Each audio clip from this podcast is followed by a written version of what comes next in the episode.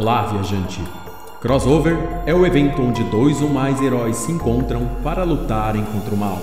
Porém, nem sempre eles têm a mesma opinião.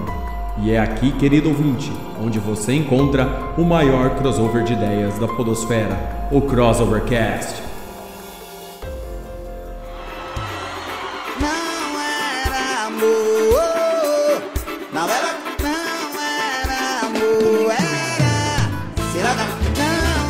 Olá, sejam todos bem-vindos a mais um Crossovercast, um podcast que é um crossover de ideias e faz parte do site crossovernerd.com. Eu sou Léo Pomieri e hoje, queridos ouvintes, pela música vocês já estão percebendo, não era amor, era cilada. Droga, perigo! É o assunto de hoje. Mas hoje ainda não é o dia que vamos falar de desilusões amorosas. Hoje a gente vai falar sobre aqueles produtos da cultura pop que a gente teve aquele hype, esperou demais, aquela expectativa e no final a gente recebeu muito menos do que nada. Batman vs Superman. E para falar sobre essas desilusões comigo está ela, Andressa Palmieri. Fala, fala galera, boa noite. Olha, tenho uma confissão a fazer. Prefiro ver spoilers do que ser decepcionada. É, Vale mais a pena. é, tá anda valendo mais, viu, ultimamente aí, pra, e economiza dinheiro. Diretamente do Cristo Rei, Pedro Fusaro. É uma bilata, Sino. Ô, Bilada, surra de pau mole. Foi uma cilada, Bino. O sino é uma belada. O sino é abilado. Essa aqui é só pra jogador de Genshin. Mas fala. É, esse, esse é o Kenshin. Diretamente de Campos dos Goitacazes, Fred Nicasso. Peraí, porra! nosso produtor musical, Amar Assad. Então, eu já vou logo avisando. Eu não quero seduzir ninguém. É só a garganta inflamada. Porque minha voz é que essa voz é de propaganda, de telesexo. Essa voz profunda e penetrante. Mas que isso? Parece uma pornô! Ai, que delícia, cara. Ah, e ele também aqui hoje mais uma vez, o cérebro de São José do Rio Preto, Juca Vladislau. Eu já vou avisando que eu quero seduzir alguém. Então, se você gostou da minha voz, apesar de não estar rouca igual ao do Amaro, liga pra mim, manda um WhatsApp, tô por aí, tá bom? Abraço. É 40028922. tá no mercado, tá no mercado. Eu, eu, eu quero, hein? Eu quero, eu quero. Solta aí. Uh, eu quero você como eu quero. É isso aí, Fred, manda, manda a musiquinha pra nós. aí. Não quero! E pra fechar o cast de hoje aqui, mais uma vez ela aqui, Adriana Lúlio, nossa cosplayer profissional. Seja bem-vinda. Obrigada, gente. Tô aqui hoje pra falar das coisas que eu esperava muito e não me entregaram nada. Tipo a base da Virgínia. Mas ainda bem que eu não gastei 200 reais. Que a base da Virgínia custa 200 reais, a gente já sabe. Mas e a qualidade? Ela é realmente boa? Não, não é. Acabou, acabou o assunto. é isso aí. Eu tenho essa referência. Né, então, né? Ai, bacana, muito bom. E é isso aí, querido ouvinte. Então hoje a gente vai falar de muitas coisas que esperávamos demais na cultura pop. Talvez um filme, uma série, um game ou um acontecimento. Mas se você quer saber quais são eles, fica aí, não vai embora. Cilada, cilada, cilada,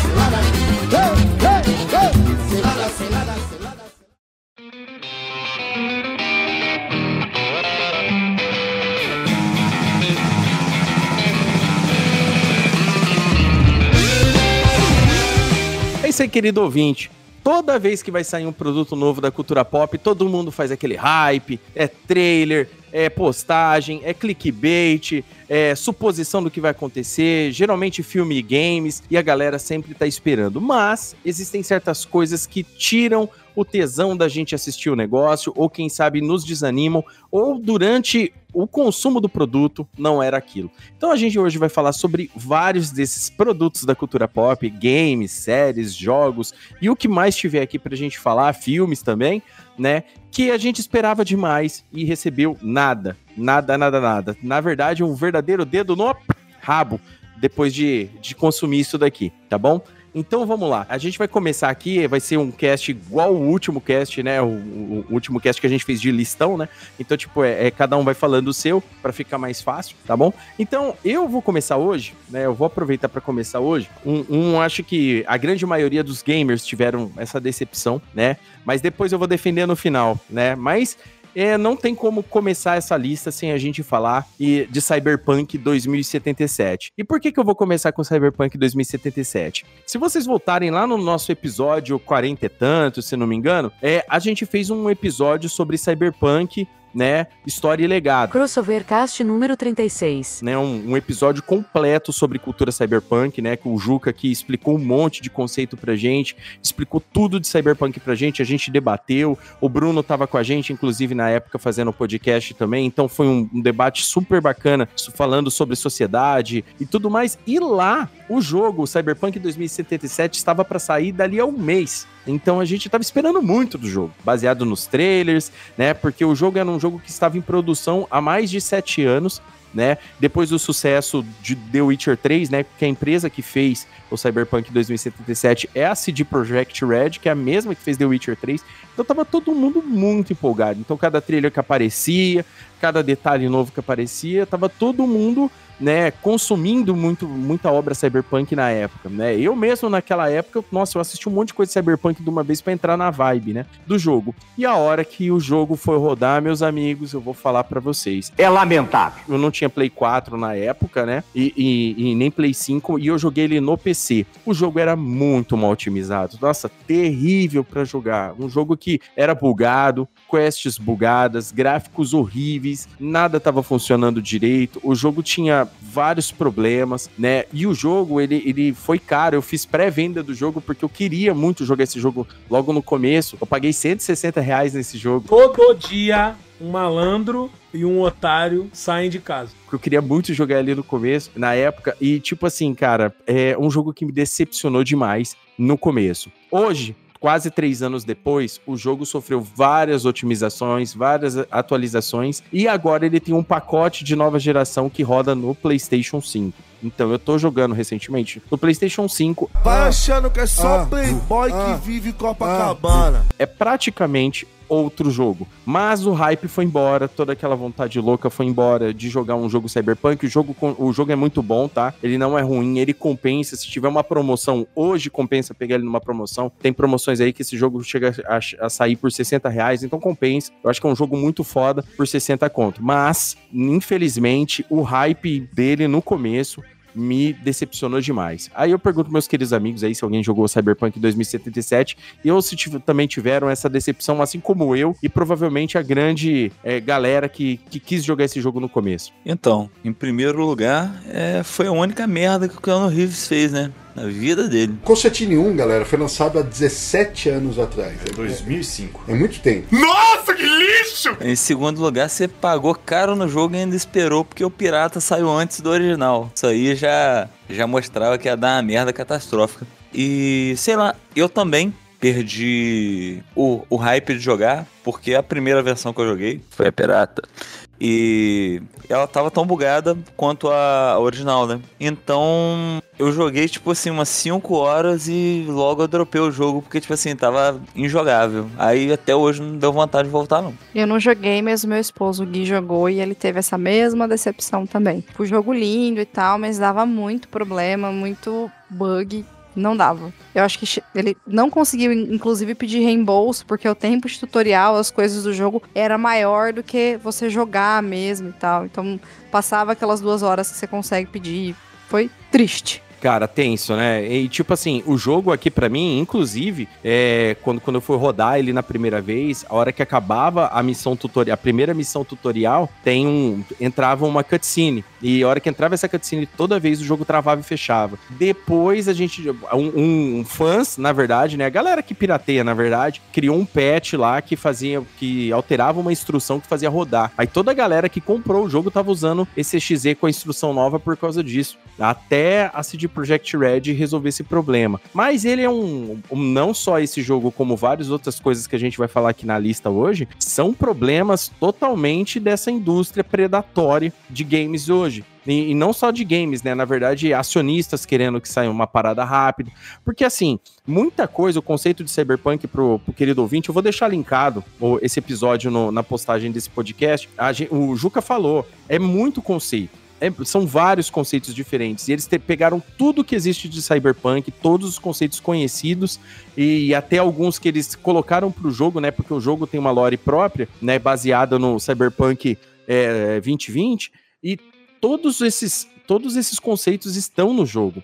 Hoje o jogo ele tá muito, tipo assim, hoje ele é um jogo bem bacana de jogar, tá, gente? Sem zoeira. Ele é bem bacana, mas é como eu falei, é como se você tivesse, sei lá, jogando um jogo que, porra, sabe aquele carro usado que 500 pessoas já, já, já dirigiu? Você tá dirigindo um carro usado, ele funciona muito bem, mas, cara, não é a mesma coisa, então. É, é, é isso que acontece hoje com Cyberpunk 2077. Os caras estavam com a faca e o queijo na mão para fazer um jogo muito legal, mas acionistas, é, a pressão é, da mídia também, eu acho que a mídia gerou um hype absurdo na época tal, e tudo mais, né? Então é complicado. É, é, é uma pena né, falar sobre esse jogo nesse sentido. Mas esse jogo, infelizmente, é, é, é uma tristeza para mim. Eu fiquei bem chateado mesmo. Mas ao que parece, depois de- dessa franquia de Cyberpunk, eles se redimiram com a animação da Netflix, né? Que ficou muito boa, na verdade.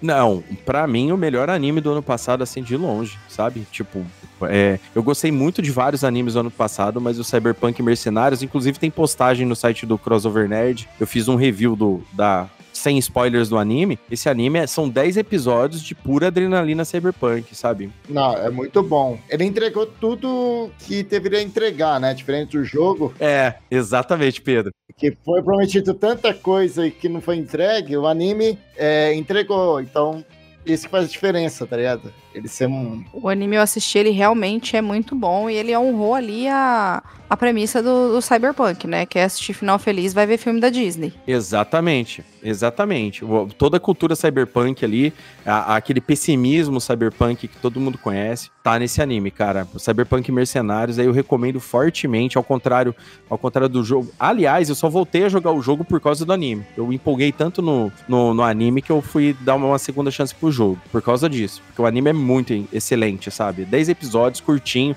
Recomendei pra galera. Não sei se o Juca já viu o Cyberpunk Mercenários, mas recomendo também. Muito bom. O Juca curte? Não vi, mas tá na minha lista aqui. Coloquei na lista pra assistir. Ah, show, você vai gostar bastante, cara. Então vamos lá, mais uma decepção aí. Não era amor, era cilada, galera. Vai lá. É, então, tirar esse elefante da sala logo, né? Falar do final de Game of Thrones, que eu acho que é uma coisa que traumatizou uma geração, várias, na realidade. É. Na minha opinião, não acabou, não. Na minha opinião, aquele final ali foi um surto coletivo. Cara, que final merda, né, cara? Cara, a gente esperou tanto, mas esperamos tanto, cara. Porque é, é assim, é, eu, eu tenho um problema muito sério. Eu acho que quando eu era moleque eu sofri muito bullying. Make nerdolas afraid again. E aí, tipo assim, eu ficava torcendo pra galera que judiava dos outros se fuder no final. Nossa senhora. E, cara, tudo que eu queria era ver a, a, a menina esgoelar a Cersei, cara. Ou, pelo menos isso, você tá ligado? E nem isso aconteceu. A Cersei morre soterrada, cara. Ô. Ela morre mó no amor, mó final feliz. Né, ela morre abraçada, travada lá no, no irmão dela, lá no rapaz do incesto, né? Que isso, monarcão? Bom, eu vou ser cancelada agora de dizer que Game of Thrones é ruim do começo ao fim. Desculpa, gente. Finalmente! Apareceu alguém que sabe se divertir! Mas é uma, uma série que, tipo, eu me sentia constrangida porque ou era gente morrendo ou era teta e bunda aparecendo. Adoro. Então, assim, a- tinha uma história legal de fundo, mas tinha personagens muito bons. Né? A, a menina lá da espada é Arya, Arya, não sei, não lembro o nome dela. Arya, isso. Isso. A Brienne era muito boa. Tipo, os personagens secundários eram melhor que os principais. A história de amor ali, entre aspas, né, que se desenvolveu entre a, a Daenerys lá e o outro cara foi boa, mas assim, no geral, foi uma série que não me cativou. Eu só descobri o final de Game of Thrones porque eu não quis assistir, porque eu enjoei em BBD, o Guilherme fez ele me contar o, fim, porque ele não conta spoiler, né? Aí nesse dia ele tinha tomado umas brejas, eu me aproveitei que ele tava feliz e pedi pra ele me contar. Ainda bem que dessa cilada aí eu me livrei, mas eu acho uma série muito, foi muito hypada pro pouco que entregou, sabe? Meio tanto faz, tanto fez. Não, eu, eu achei a construção dela muito boa. Eu, na verdade, eu acho o, o, o final do Game of Thrones eu acho ruim, não o resultado obtido no final, mas como que eles foram chegados. Eu gostei, diferente de você, Léo, que ela morreu soterrada. Tipo assim, era que ele ia morrer de forma tão, tipo assim, se for, era uma personagem tão principal, tão é, querendo ser tanta, ser alguma coisa, ela morreu da ma- maneira mais montana possível, tá ligado? Soterrada e ninguém se importando, tá ligado? Tipo, eu achei interessante essa pegada, mas os meus problemas não são os finais que a série é, foi obtido na série, mas como que chegou lá, né? Como foi ruxado todas aquelas duas últimas temporadas para esses resultados. E realmente, a, a, a área, fala, a série inteira, fala, fazer a lista, a lista. Aí o cara chega lá, ó, que tal você perdoar? Ah, é verdade, vou perdoar, tchau. Tá bom. Só deixa eu concordar com, com o Pedro e com a Adri, só pra não perder o time. Eu concordo com o Pedro que, assim, cara, não é que a história é ruim, ela foi contada de um jeito muito bosta. É isso, sabe?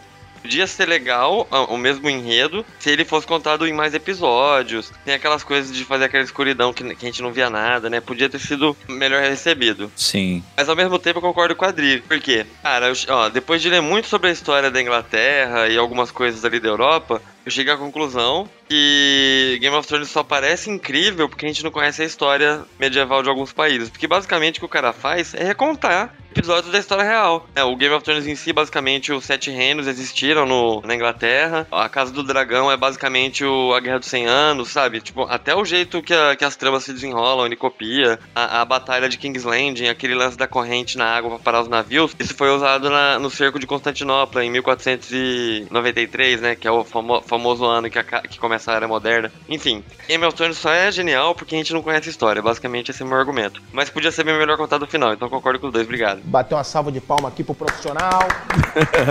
É, não, eu, eu que, que até falei desse, dessa história do final aí, porque eu sou do tipo de pessoa que gosta que todo mundo é final feliz, os do- o par romântico no final fica junto, essas paradas todas. Mas essa série, desde a primeira temporada, era esperado que as pessoas logo morriam, que as, que as coisas aconteciam, todo mundo que se começava a curtir, se apegar, na próxima temporada pode, pode ter certeza que ia morrer. Isso era uma coisa que era esperado. Meu maior medo era até a Cersei não, não morrer, porque a série tava indo. to- todo, todo final esperado pra série, pra mim, pelo menos que eu esperava, tava funcionando diferente.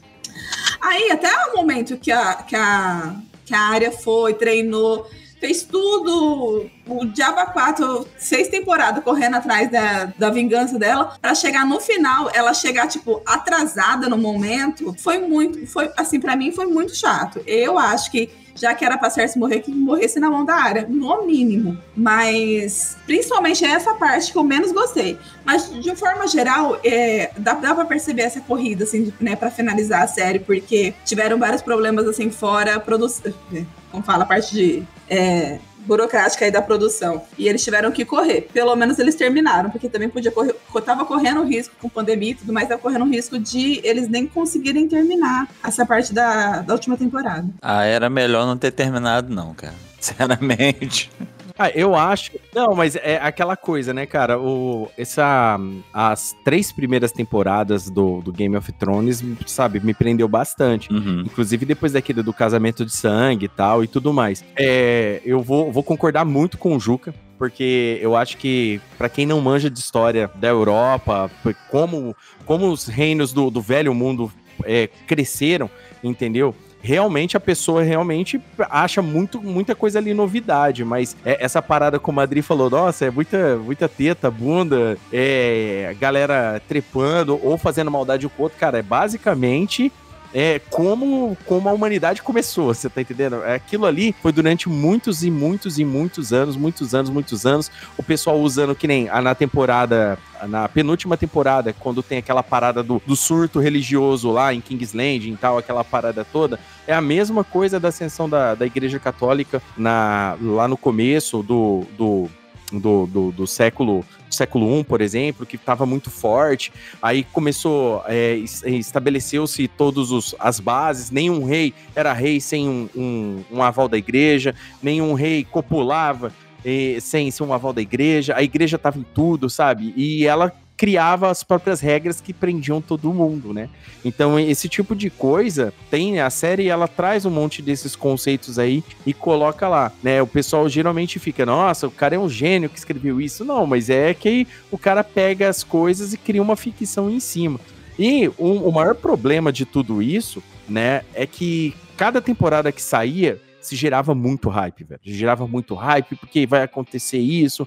Aí o pessoal supunha que o, que o Jon Snow era o, o, o- o- a reencarnação daquele maluco lá, Era o, era o Azor Ahai. o Azor Ahai, que pananã vai pananã, cara, porque vai acontecer isso. Não, mas, mas isso foi muito bosta, cara. O, o príncipe que foi prometido. Isso era muito bosta, porque eles, eles leram os fóruns no, no Reddit lá e fizeram exatamente o que precisava pro Jon Snow ser o Azor Ahai. E na hora ele não era bosta nenhuma. Ele só, ele só era o marido da Daenerys. Não, ressuscitaram o Jon Snow. Pelo amor de Deus, cara. Não, no final ele, ele pegou a tia dele, né? Só isso. Era o cara que podia ser tudo, mas no fim das contas escolheu ser um bosta. Exatamente. É.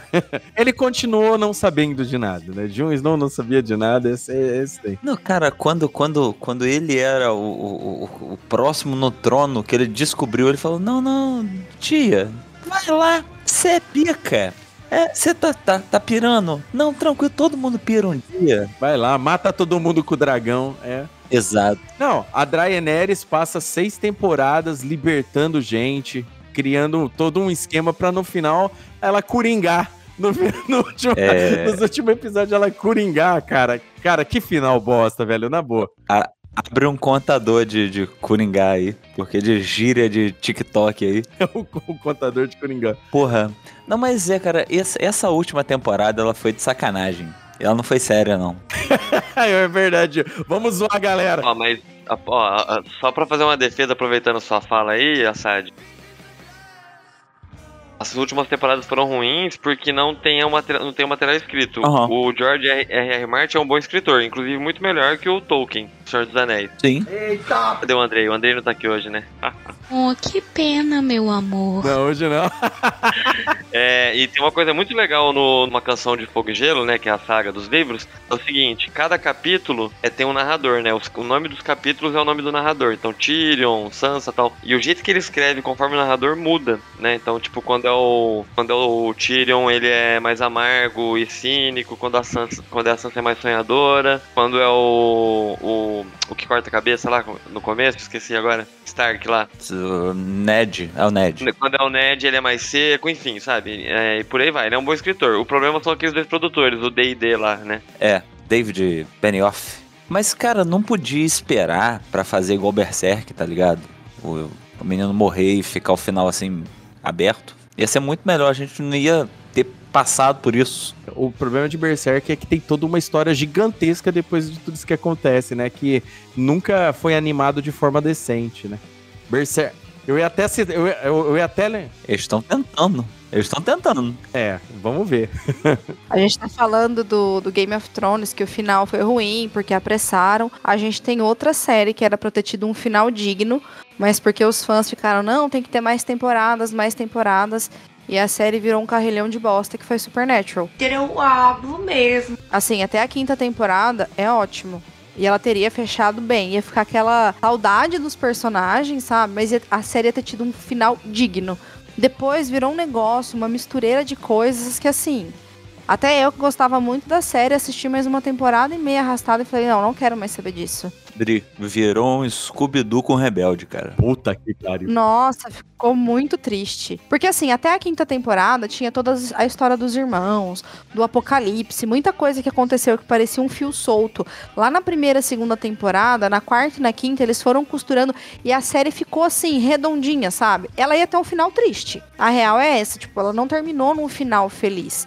Pela própria história de família, de tudo que eles tinham, né? Era meio que uma maldição ali, porque eles começaram com o pai, depois descobriram que na verdade tudo era por causa de um pacto com a mãe.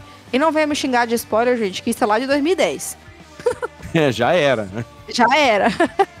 e, e foi muito assim, sabe? Tinha aquela coisa das pessoas não quererem que acabasse. E aí, produção, direção, essas coisas, vendo que era, ainda era muito lucrativo, continuaram. E nossa, ficou muito, muito, muito ruim.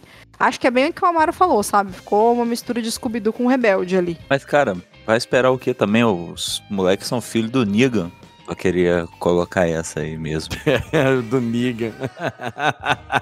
Eu acho que isso entra, na real, é, um problema de série em si. Como é que nunca se sabe quantas temporadas tipo, não tem uma quantidade de temporadas pré-determinada, né? Depende muito do sucesso da primeira temporada, para ter uma segunda e talvez a terceira. Então, diferente de um livro, tá ligado? Que o cara consegue falar, nossa, vou contar a história e eu lanço depois segundo livro. A série não, a série tem que fazer sucesso na primeira temporada para ter uma segunda.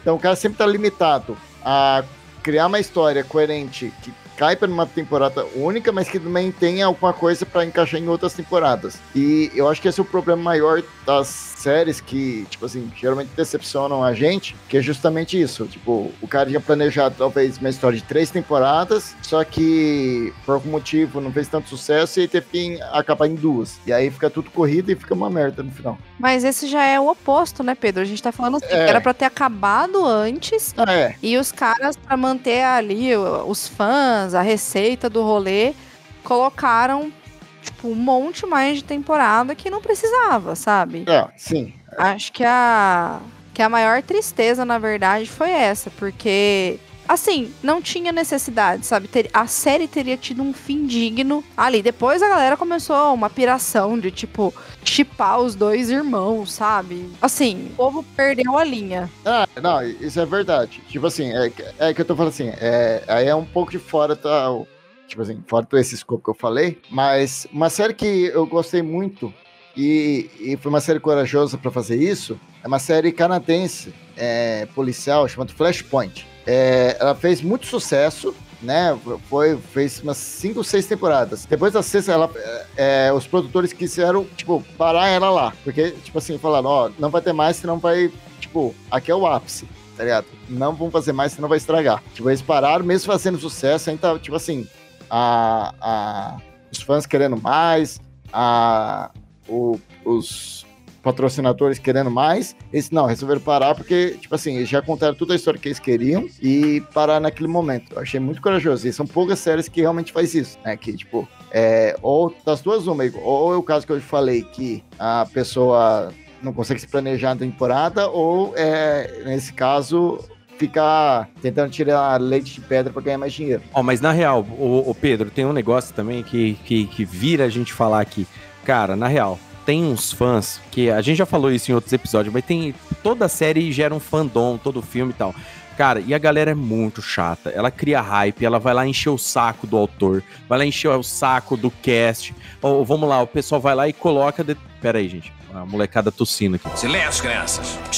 Chatos. Aí, vamos lá, é, o, o fandom vai lá, enche o saco do autor, enche o saco do ator que vai fazer o personagem. Aí, se o ator não for exatamente igual do quadrinho, exatamente igual do livro, já vão xingar. Aí o pessoal já aproveita, a galera que é preconceituosa, já aproveita também pra, pra xingar. E aí também tem aquela galera, é, os acionistas que querem gerar hype, né? Como a gente, como a gente tá falando, pô, a série tava indo bem, só que os caras tem, vai mais, tem que sair mais, tem que colocar mais, tá rendendo dinheiro, tal e tudo mais. E começa a entrar outras mídias, começa a entrar isso, ah, vamos produzir um game aqui disso daqui, tal e tudo mais. E, e o produto, obviamente, começa a perder qualidade, né? Porque quando você pega uma história eh, de começo, meio e fim que já tem hora pra acabar, é uma coisa, né? Agora, quando começa uma história totalmente original e eles começam séries, geralmente acontece esse tipo de coisa.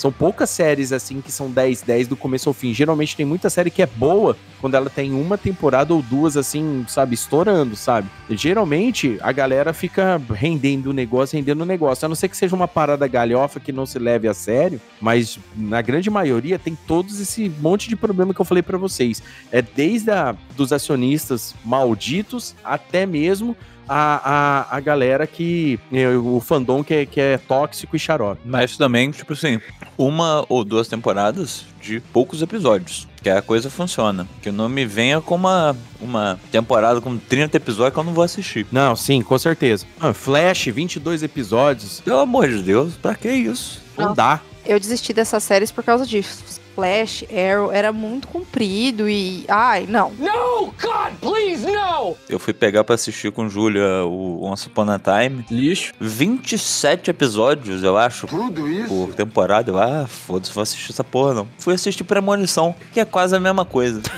Mas. Voltando ao mesmo assunto que a gente tava falando, The Walking Dead. Que sofre dos mesmos problemas do Supernatural basicamente acabou ali pela quinta temporada. É, dropamos. Porque daí pra frente não tem mais nada. Eu e o Léo dro- dropamos desde a quinta temporada, porque cansou. Assim, a gente chegou num ponto e falou: ah, agora já deu. Não tem mais zumbi, só tem homem matando homem, não quero mais. E The Walking Dead, é, se você olhar também o HQ dele, eles começaram a divergir muito, sabe? Sim. Eu comecei vendo a série e falaram pra mim, ah, o HQ é muito melhor. E eu comecei a ler. Uhum. Mas mesmo o HQ vai dando no saco, sabe? Vai ficando muito. Ah, É, eles foram tirar da HQ, porque, tipo, o Daryl não existe, a Carol acho que morre logo, né? Isso. Não tem Daryl, a Carrie morre rápido. E, e a Andrea que faz o papel dela. Aí eles fizeram, tipo, aquele negócio do Chernobyl de juntar um monte de gente numa pessoa só e dizer que é. Cara, isso é meio merda, sinceramente. Principalmente a, a parada, apesar do Daryl, do Norman ser um grande ator, coisa e tal, você botar um personagem que não existe na história e dar o protagonismo que você deu pro Seiya pra ele, não, não vira, cara. Um beijo. Foi detectado. Aí, galera aí que tá o ouvinte aí em caldo, só pra esclarecer, quando o Assad falou que igual o Chernobyl que pega e mistura a galera, não é uma reação do acidente nuclear que criou os mutantes. Porque tinha um personagem na série Chernobyl que era uma amálgama de vários, várias pessoas reais. É isso que ele quis dizer, tá? Não tem nada a ver com radiação. É isso, obrigado. Não, eu não entendi, mas tô compreendendo. Muito obrigado, Juca. Juca. Se não fosse você, eu já tava preso. Falta bem pouco, estamos no aguardo. Só pra explicar, é, que da coisa. É, não. Ó, o Walking Dead, não sei se vocês sabem, o, a, a série, ela, lá nos Estados Unidos, ela fez um muito sucesso no, no, come, no seu começo, né? E, e- e vale lembrar que ela é baseada nos quadrinhos, igual a Adri falou, né? Senta que lá vem aí. E o The Walking Dead, o quadrinho, foi o que salvou a Image Comics ali no comecinho dos anos 2000, né? Quando o Robert Kirkman, que era um fã da Image quando era adolescente, né? Assim que ele se tornou adulto, começou a desenhar e veio com essa série aí, porque a Image tava caindo aos pedaços já ali no começo dos anos 2000. Ela não conseguiu sobreviver muito, não tava... Passou os anos 90 e começou a cair muito, né? Perto de outras coisas. Mas o, o, o quadrinho também é igual a Adri fala. Chega uma hora que o quadrinho começa a, a cair muito de nível também. É, é uma parada que se estendeu demais. Começou a vender muito e a galera começou a esticar, esticar, esticar. Aí saiu o spin-off, aí saiu game, game de celular, entendeu? E aí, cara, é, é complicado. É o que eu falei pra vocês. E, ti- e no Twitter também, era guerra todo dia, toda vez que sair episódio. Eu, eu- eu vou te falar que eu desanimei muito depois de várias decepções aí de hype, justamente por a gerar conteúdo e ter que frequentar Twitter, Facebook, essas merdas, porque a galera é muito chata. A galera dá spoiler, a galera fica hypando e tal, e a hora que você vai ver o negócio, não é nada disso. É foda, mano. Mas olha, eu pegando um gancho do que a gente falou lá do Todos Amam, mas a gente odeia, que a gente falou. Crossover Cast número 80. Desse tipo de personagem darkoso e pipipipopopó. A série ficou bem assim, tipo, foi pra agradar essa galera que gostava de pagar de darkoso e fodão, mas que se vê uma barata voando, sai gritando que nem uma Barbie. É bicha. É, exatamente. Toda vez, sempre tem, né? É, é, o pessoal gosta de reforçar estereótipo com, com algumas séries, né? O pessoal, ah, o cara, ah, o cara é muito machão. Pô, eu queria ser igual o cara, andar com uma coach. Eu queria andar com uma máquina 44, que não sei o que, não sei o que. Eu, não, eu ia me dar bem, que não sei o que, não sei o que. E todo mundo sabe que, esse- que essas distopias aí, tudo bem, é a lei do mais forte, mas até ela ainda não aconteceu. Então ninguém tem certeza 100% do que vai acontecer. A cultura pop criou a- as imagens, né? Mad Max, é, é, o, o próprio Cyberpunk e tal e tudo mais.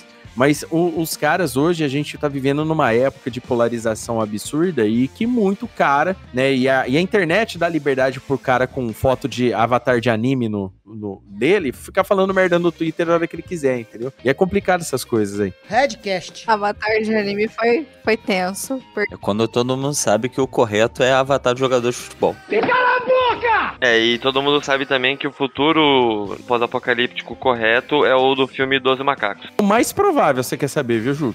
Eu também concordo com você. É o bem mais provável. Não, e assim, essa galera que, ai, eu super queria um apocalipse zumbi, tipo, meu filho, você não sabe cozinhar nada que não for miojo, Não, a pessoa ia ser zumbi de cara, mano. né? É a maior probabilidade. eu e a Andressa estamos salvos porque eu e a Andressa a gente assistiu uma palestra num evento de anime de como sobreviver É mesmo? a um É? apocalipse zumbi. a Andressa tá indo aqui já.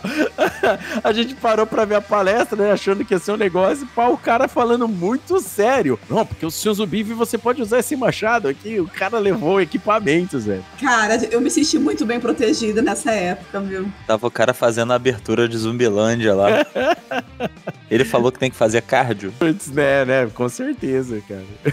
Pô, mas no, no caso de um apocalipse zumbi, a gente já falou sobre isso. É, muito provavelmente a gente seria zumbi. Com certeza, bem lembrado pelo querido Amaro aí. Temos um episódio onde que a gente fala sobre apocalipse zumbi, tá? Tem um episódio aqui que a gente fala de várias produções relacionadas a, a essas criaturas que voltam à vida aí.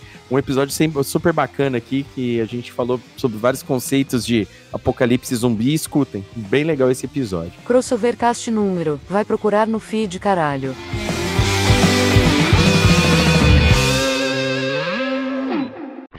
Olá, viajante! Está gostando do Crossovercast de hoje? Que bom! Então, aproveita e compartilha com seus amigos nas suas redes sociais, para sua família, para aquela pessoa que tá precisando dar boas risadas, ou aquele amigo que adora quadrinhos, filmes e séries. O Crossovercast é lançado quinzenalmente e traz sempre o melhor crossover de ideias da podosfera. Não se divirta sozinho, compartilhe!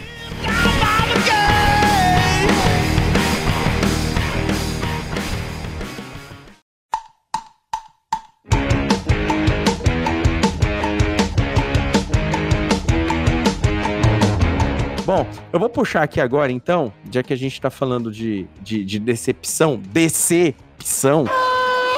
Eu vou puxar aqui uma, um filme aqui que, assim, eu sou fã do Superman. Que vergonha! Todos os colegas aqui do cast sabem, os ouvintes do Crossovercast sabem, os ouvintes lá que me ouvem lá no Gibinós de Cada Dia também sabem. Eu sou fãzão do Superman, é meu super-herói predileto. E eu vou falar do filme O Homem de Aço, do Zack Snyder. Lixo. Esse filme prometeu tudo tudo, tudo, tudo. Mas ele só não entregou o, o aspecto mais importante do Superman. O Superman Esperança. Ele não entregou. Ele entregou um, um Superman extremamente confuso. Uma pessoa que, assim, mesmo pela criação, a, a, pior cena de morte, a, a cena do Jonathan Kent, eu não creio até hoje que fizeram daquela forma, entendeu? Porque é impossível o Clark ter deixado o pai dele morrer daquele jeito, pelo um pedido do próprio pai dele, sabe? A forma como o, o, o que é o Superman, o que é o Superman é a junção da herança do legado kryptoniano com a criação dos, dos Kent aqui na Terra. Então, o Superman, ele é o melhor, ele tem o melhor dos dois mundos. Ele tem o melhor de Krypton e ele tem o melhor dos humanos, entendeu? E isso o filme não consegue trazer. O filme de 2006 com o Brandon Ruff, olha lá, polêmica, hein? O, o, o Superman o Retorno é extremamente bom. O, o, ele é um filme muito mais contemplativo e filosófico. Ele tem muito pouca ação, ele tem algum, ele tem as suas cenas tal e tudo mais, mas no meu ponto de vista ele é um filme muito, mas muito, muito melhor que o Homem de Aço. Os Snardet pode, pode vir aqui falar, comentar, ah, porque não sei o que, que o filme tem a cara.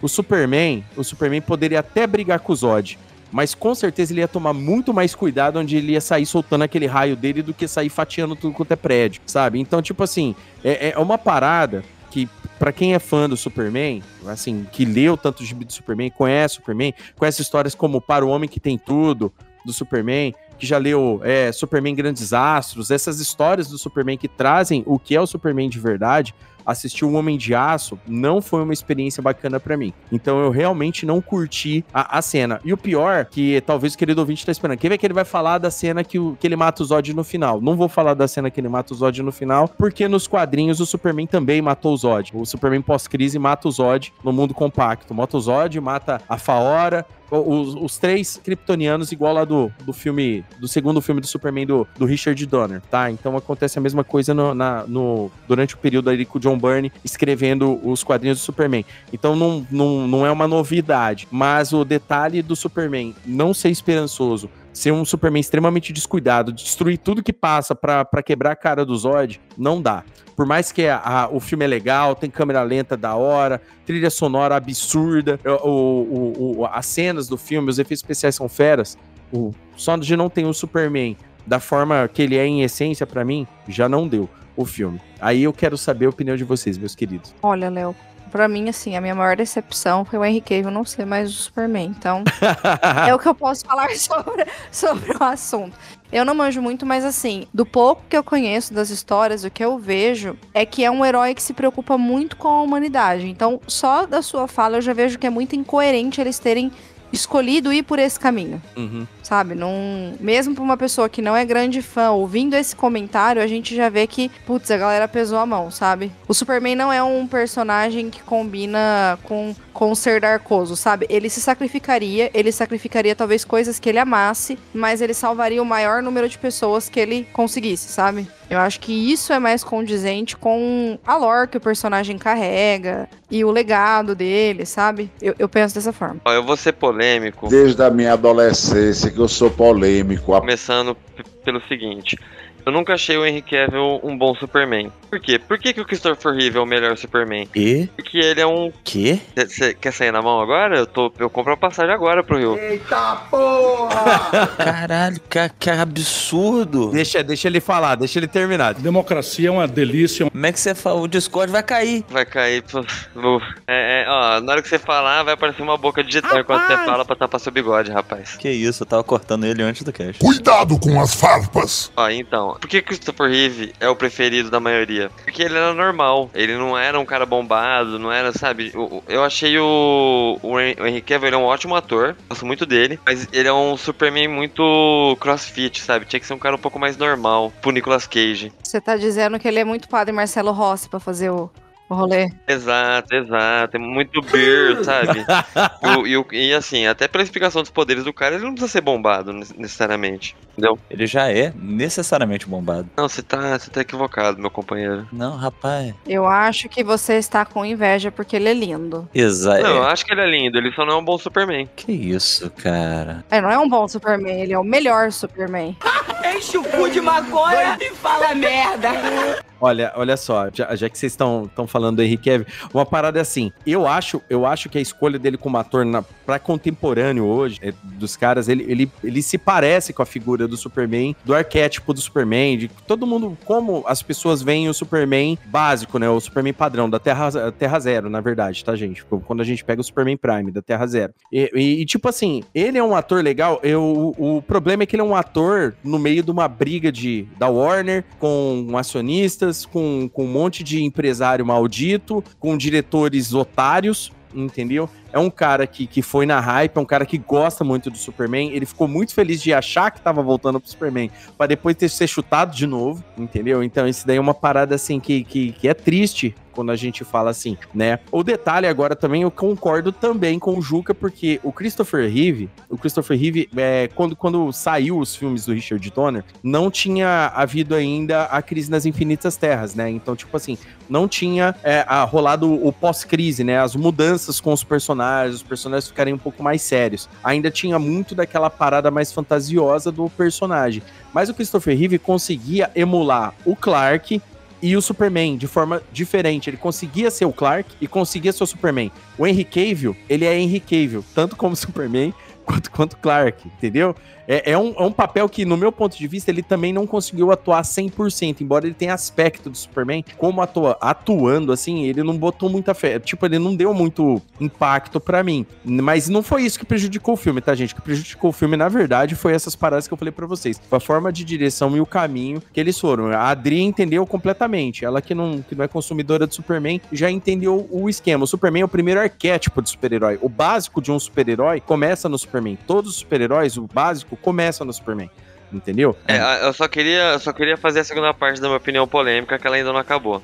Ah, desculpa, Juca. Apesar disso, apesar de eu achar que ele não foi uma boa escolha visualmente, eu acho o Homem de Aço um puta filme, cara. Eu acho muito bom. Eu gosto muito do Kevin Costner. Eu, não- eu não tô sendo irônico, nada. Eu gosto muito do Kevin Costner como Jonathan Kent. Eu entendi a ideia que quis passar aquela cena da morte dele, apesar de, de, de não ter sido a melhor opção. E, no geral, as cenas de luta, cara, assim, pra mim, o primeiro filme de herói que teve cena de luta boa foi o Homem de Aço. Não, as cenas são foda. Que realmente você, você olhava e falava, cara, isso é, isso é uma luta entre um, um cara super poderoso e outro, sabe? Enfim. É, eu gostei do filme, apesar de eu não gostar muito do, do, do Kevin no papel, eu gostei bastante do filme. É, minha opinião sobre o Homem de Aço é a mesma coisa do Thor 3. Peraí, porra! O filme é muito bom, só que muda, tipo assim, muda a perspectiva do personagem, né? A, o do Thor virou aquela coisa mais galhofa, né, de comédia, que eu, no caso, acho, acho até que funcionou, mas ah, esse do Superman realmente não combina em nada ele ser violento, esse, esse lado mais sombrio, né, que é o símbolo da esperança, como ele tem que representar. Então, eu realmente concordo com você, Léo. É, para mim, um filme seria muito melhor se não fosse essa parte de é, ser violento, é, vingativo, né? Então, gente, eu tenho que levantar uma coisa sobre a escolha. Que isso aqui para mim é um ponto pacífico que qualquer pessoa razoável tem que concordar. O Superman perfeito seria o Marcos Pasquim. isso é verdade. Não deram chance. Tem toda a razão, isso é, isso é fato. Aí você vai me dizer, não, ele seria um bom Aquaman. Aquaman não, porque Aquaman todo mundo sabe que é o Theo Becker. Exatamente. E esse aqui, irmão, isso aqui, ó. Que ele atende, inclusive, ao, aos, ao clássico Aquaman. Então. Não, e o pior é que o Theo Becker, o, o, o, o Amaro, teve, teve uma campanha no, no, no Twitter do Theo Becker pra ele virar o Sentinela na Marvel. Entendeu? Da galera, não, pega ele pra fazer o Sentinela na Marvel, porque ele tava cabeludo igual. Esse povo tá dando mole. É. é. É só isso que eu tenho pra dizer. E eu quero, aproveitando o gancho falando do, do Superman, do Homem de Aço, e uma decepção pra mim foi o outro filme dele, foi o Batman vs Superman. Lixo. Um monte de bosta. Que lixo! Mas a minha maior decepção foi não ter visto o spoiler antes, ou ter conversado com o Léo antes, e saber que o Bendito ia morrer. Eu fiquei muito puta. Eu saí muito puta do cinema porque ele morreu e não voltou logo. Então. é, veja bem. é, só, só, um comentário. É, esse filme é um pagode sem pandeiro. Muito boa definição, Amaro. Um pontinho pro Amaro. Não, ninguém ganhou ponto hoje. Um pontinho pro Amaro. Pagode sem pandeiro, melhor definição do Batman vs Superman. Tá aí um filme tá aí um filme que que, que acontece? Esse filme inteiro, no meu ponto de vista, esse sim é um surto coletivo, mas, cara, a, a, só tem uma cena nesse filme, uma, uma cena nesse filme que é legal, é legal. É a cena do Batman salvando a, a Marta Quente do galpão. Mas é aquele detalhe. Nessa cena, o Batman mata. E aliás, o Batman faz um monte de coisa para maluco morrer no filme. E aí vieram me falar: "Não, mas o Batman mata nos quadrinhos. Olha lá, lê Cavaleiro das Trevas que ele mata nos quadrinhos". Aí eu falo pro cara, lê você, irmão. O Batman não mata ninguém, Cavaleiro das Trevas. Não mata ninguém. Mas a galera, que alguém comentou que alguém que o Batman no, no gibi Cavaleiro das Trevas mata. E isso daí foi a base, porque o, o uniforme do Benéfico é igual do Cavaleiro das Trevas tal. Isso daí foi tudo papo de Twitter, gente. Tudo papo de Twitter. Aquela converseiro do caramba. Esse filme, ele tem uma versão estendida, né? E eu recomendo a galera assistir. Só uma correção, teve duas mortes, na verdade no Batman vs Superman. Teve também a morte da franquia, né? Do, do universo DC do, no cinema, né? Foi uma morte muito dolorosa. É. e eu, eu também queria dizer que o Batman ele nunca matou ninguém mesmo. Porque assim como na, na favela ali, a galera só faz um furinho. Quem leva mesmo é Deus. É claro. Mais um pontinho pra Mara aí. Ó, esse.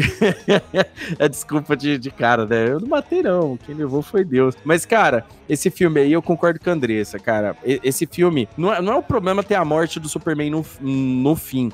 Mas é que, tipo assim, assim como o Homem de Aço não trabalhou legal a persona do Superman, esse filme ele já começa tentando empurrar o Superman como se ele já fosse pré-estabelecido e já coloca um problema social em cima do Superman, onde que o Superman se torna uma, uma dúvida para as pessoas na sociedade se ele se ele se ele é, se todo mundo é a favor dele, se não é a favor dele, é se o que ele tá fazendo é certo, tal e tudo mais. E isso daí dentro do filme atrapalha muito o andamento, porque tipo assim, não é como a gente lê um gibi do, do Batman e do Superman, tipo aqueles Words, Finest, sabe? Aquele melhores do mundo que é comum. E aí o que, que acontece nesse filme? todos esses esses acontecimentos que vão culminar lá no- na escolha deles fazerem um apocalipse de massinha pra enfrentar o Superman no fim, porque eu acho que isso daí é mais feio ainda. E depois tem essa cena da morte do, forçada do Superman. Tudo bem, ah, o Zack Snyder tinha um plano pra seis filmes, porque depois o maluco começou com todo esse papo, né? O, o, o Zack Snyder, se não fosse os fãs dele, do Zack Snyder, tanta gente que gosta do Zack Snyder, eu não sei o que ia virar desse cara, cara, porque, cara, é, é- é uma escolha ruim atrás da outra. E ele mata o universo, cara, porque, é, como o Juca falou, a partir dessa escolha ruim, dessa correria, porque por que que acontece essa correria? O querido ouvinte que às vezes é mais incauto, tá, tá, tá sabendo disso hoje. É, toda essa correria com Batman vs Superman aconteceu porque a Marvel soltou o primeiro filme dos Vingadores. Só que a Marvel tava desde 2008 produzindo filmes. O universo, o DCU, começou em 2013. Começou anos depois. Então o pessoal quis correr muito com isso. Quis fazer tudo muito correndo. E aí, cara, não dá certo pra fazer pré-estabelecido. E a DC até hoje não consegue se acertar. Ela não consegue se acertar. Ela tenta, solta um filme, diverte um pouquinho aqui, o filme é interessante e tal. E o DCU, cara, ele não vai. Enquanto o DCU não chegar um negócio, ó, gente, tudo que vocês assistiram até pra trás. Porque no meu ponto de vista, tinha que fazer igual eles fizeram. Ó, cara, estamos rebutando. Tá tudo isso aqui pra trás, vocês esquecem. Acabou. Põe aí, é, coleção, é, filmes velhos da DC, puf, tal. Tá começando esse aqui agora, vamos começar com esse aqui. E boa. Cara, ó, era muito simples, é só eles fazerem a saga do Cris das Infinitas Terras. Pronto, velho. Legal! Então, mas não, é, é aquela parada, Juca. Não pré-estabeleceu muita gente interessante pra se fazer.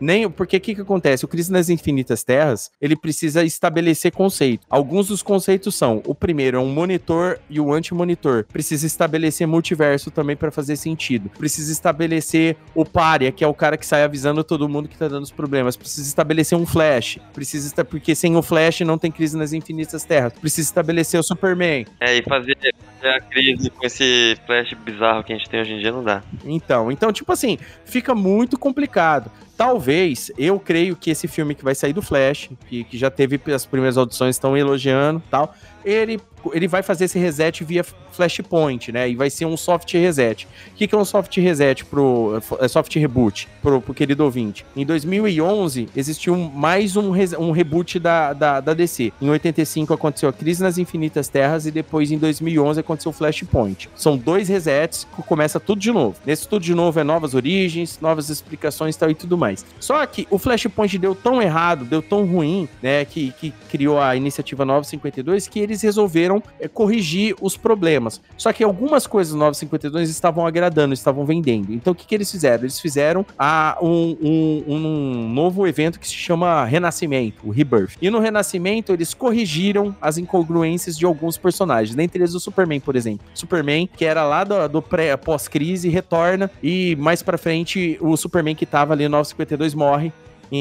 infectado com, com radiação lá de, de apocalipse, com, com kryptonita e o caralho é 4 e tal. E ele volta a ser o Superman de sempre. Por exemplo, entendeu? É só pra vocês entenderem. É tipo assim, eles acertam reticonando, ó, gente, isso aqui a gente tava doidão e tá tudo aqui, tá tudo certo, sabe? Então, esse tipo de coisa, é, a gente espera que dê certo, né? Mas é aquela parada. É igual o Juca falou, seria interessante uma crise, mas tinha que estar muita coisa pré-estabelecida pro, pro espectador não ficar boiando, sabe? Sei lá. Vamos, vamos esperar. Eu, eu, eu, eu espero que melhoras aí. Duas horas depois. Vamos lá, mais, mais alguma coisa aí, gente. Passa pra nós aí. que mais hypou vocês e vocês ficaram puto? Ó, teve um livro que eu fiquei muito triste quando eu li, que é Um Casamento Americano. Eu recebi ele em janeiro de 2019 pela TAG. E ele tinha uma protagonista que era muito boa, sabe? É, ele conta muito sobre o preconceito com os negros nos Estados Unidos, ali nos anos 70 e tal. E era uma, uma protagonista que tinha tudo ali pra, pra ter um fim legal. E no fim, assim, a autora foi trabalhando de uma forma que. Sabe quando você tinha um carinho pelo livro e você fica naquele ódio que eu falo, não acredito que você fez isso com o personagem? Tipo, uma mulher que era super pra frente pra época dela e tudo mais, se torna ali um joguete na mão num triângulo amoroso, sabe? Ai, foi tenebroso. Foi uma. uma... Uma decepção literária muito grande pra mim. Tava lembrando disso agora. Vocês estavam falando disso, ah, do, de ter um final digno, do personagem ser coerente. Eu tava lembrando desse livro aqui, porque tinha tudo pra ser bom, prometeu muito, não entregou nada. Pô, É, uma decepção com livro soa como uma parada muito culta, né, cara? Eu tô triste por você, mas eu tô mó feliz, porque, porra, bonito. Eu não sei ler, então eu não sei disso. Eu não sei. Você lê porra, mano. Não, o triste do livro é que você, tipo, fica horas lendo aquilo. Você, tipo, dá seu tempo de vida. E, É, exatamente. e aí, Você ga- gasta miopia. nossa, é verdade, gasta a lente do óculos, gasta o zóio à toa. E assim, triste. Foi, foi triste para mim. Aham, Cláudia, senta lá. Pô, eu, eu não conheço esse livro, não, mas, cara, é, é foda, né? Porque, tipo assim, o livro ele é diferente do o livro e gibi, por exemplo. Qualquer parada que você tem que parar, desprender a atenção parado lendo, né? Formulando aquilo na tua cabeça, é complicado, né? É diferente de um treco que vai passando automaticamente pra você, né? Tipo uma série, um filme, né? E, e decepção com livro, eu, eu não me lembro de ter lido algum livro que eu tenha ficado assim, pô, decepcionado né? Mas no final das contas, aí o, o- esses livros aí, dependendo do tanto de página que vem, a hora que você termina, você fala, puta, era só o que faltava, né, meu? Não, tem livro, velho, que é desperdício de coisa. A Tag passou por muito disso. Pra quem não viu, tem inclusive uma resenha minha lá no, no Crossover Nerd falando sobre clube de livros. E assim, com o tempo, eles se tornaram uma grande decepção. Esse livro que eu tô falando, eu assinava o, o Tag Inéditos, que ele traz livros que são a primeira vez que eles estão vindo pro Brasil, né? Uhum. É a primeira vez que ele tá sendo traduzido. Esse livro foi tão ruim, tão ruim, que eu acho que até hoje ele não saiu no por editoras normais, sabe? Tipo, ele não saiu pra venda, porque ele foi uma triagem exclusiva ali do de quem assinava o clube, né? Ele ficou tão assim que não pegou. E realmente é muito triste, porque era um, um- a história em si era legal, mas a- as decisões que colocaram pro personagem no fim, você ficava, gente, o que, que que aconteceu aqui? E foi isso. Putz, foda, hein? É. Então, deixa eu levantar esse logo aqui, deixa eu matar esse morto, que é o final do Attack on Titan, do Shingeki no Kyojin aí. Putz. Que o final do, do mangá... Pera aí, pera aí, pera aí, pera aí, Amaro, antes de você continuar. Ah. Querido ouvinte, o, o que é- nós vamos comentar do final do mangá do Shingeki no Kyojin, do Attack on Titan. E eu tô, eu tô vindo do futuro pra falar que o do anime também foi uma merda. Então é spoiler. Não, é, é Ah, tá- Então não teve do anime ainda, né? Eu não vou dar spoiler não, não vou dar spoiler não, mas então, tem um evento muito triste no final do, do, do mangá, que desagradou 99% dos, dos fãs e, e o anime escolheu seguir justamente aquilo que desagradou os fãs. Então, eu tô vindo do futuro aqui pra dizer que eu não gostei do final do anime. Se tiver final, né, que já tá na vigésima parte da última parte. Temporada final, parte 9 já. Já tá desse jeito, Attack on Titan. Cara, sem meme, tá na quarta parte da quarta parte. O cara, o editor não tem efeitos para isso porque é muito ruim. Não, é- a única coisa que eu tenho a dizer pro querido ouvinte aí é que o final de Attack on Titan, eles miraram em Code Geass e acertaram os trapalhões, tá? Só pra, só pra deixar meio claro aí. Se, se o anime... Che... É, pelo caminho do anime tá parecendo que vai ser igual, mas vamos ver. Eu só, eu só não lembro de necrofilia nos trapalhões. Mas se pá, tem. Mas foi, foi um pequeno corte só, gente. Mas vamos voltar pra, pra programação normal. Aí, vamos lá, quem mais? Tem mais alguém aí? Tem jogo, série, filme? Tem mais alguma coisa aí, galera? Falaram ali de um troço que eu não concordo, que é o Doutor Estranho no Multiverso da Loucura, que eu achei um filme sensacional. Eu não sei porque que o pessoal falou mal. Não, o que que acontece? Esse filme, Doutor Estranho no Multiverso da Loucura... É muito Lixo. Ele teve o- o- a pior missão do mundo, né? Depois no filme do Homem-Aranha, onde que trouxeram aquele hype de trazer os três Homem-Aranha, todo mundo ficou louco no cinema tal e tudo mais. Esse filme tinha que manter o hype da, da, da quarta fase da Marvel aí no cinema, né? Do, do MCU. Cara, e tipo assim, o filme começa muito bem, mas o que atrapalha o filme, no- tirando o Doutor Estranho com decisões otárias no filme, é eles fazerem a Feiticeira Escarlate de Fênix, né? Tipo assim, eles. é, Tipo assim, é, encarnar uma Fênix Negra novamente aí é, no, no, no, no- nos cinemas. O, a América Chaves extremamente mal escrita, o jeito que eles fizeram a América Chaves. Ela não sabe do poder dela e de repente no final ela descobre o poder dela. Olha, tal, o teu poder é esse e tal. E tipo assim, é um pegaram conceitos do, do Arif, né, que é aquele aquela série animada da Marvel, né, que tem o Doutor Estranho zumbi e tal, aquela parada toda. E tipo assim, o filme ele não me divertiu, né? A, a verdade é essa. Tipo assim, o filme é legal, tem as famosas piadas do Doutor Estranho, o sarcasmo dele, mas cara, pelo conceito todo que tava criando-se ali do, do, do, MCU, acho que o hype é, desceu muito para mim, cara. Eu achei inclusive, aí dessa, dessa fase 4, eu acho ele pior que o filme do Thor, que é ruim entendeu? Que eu.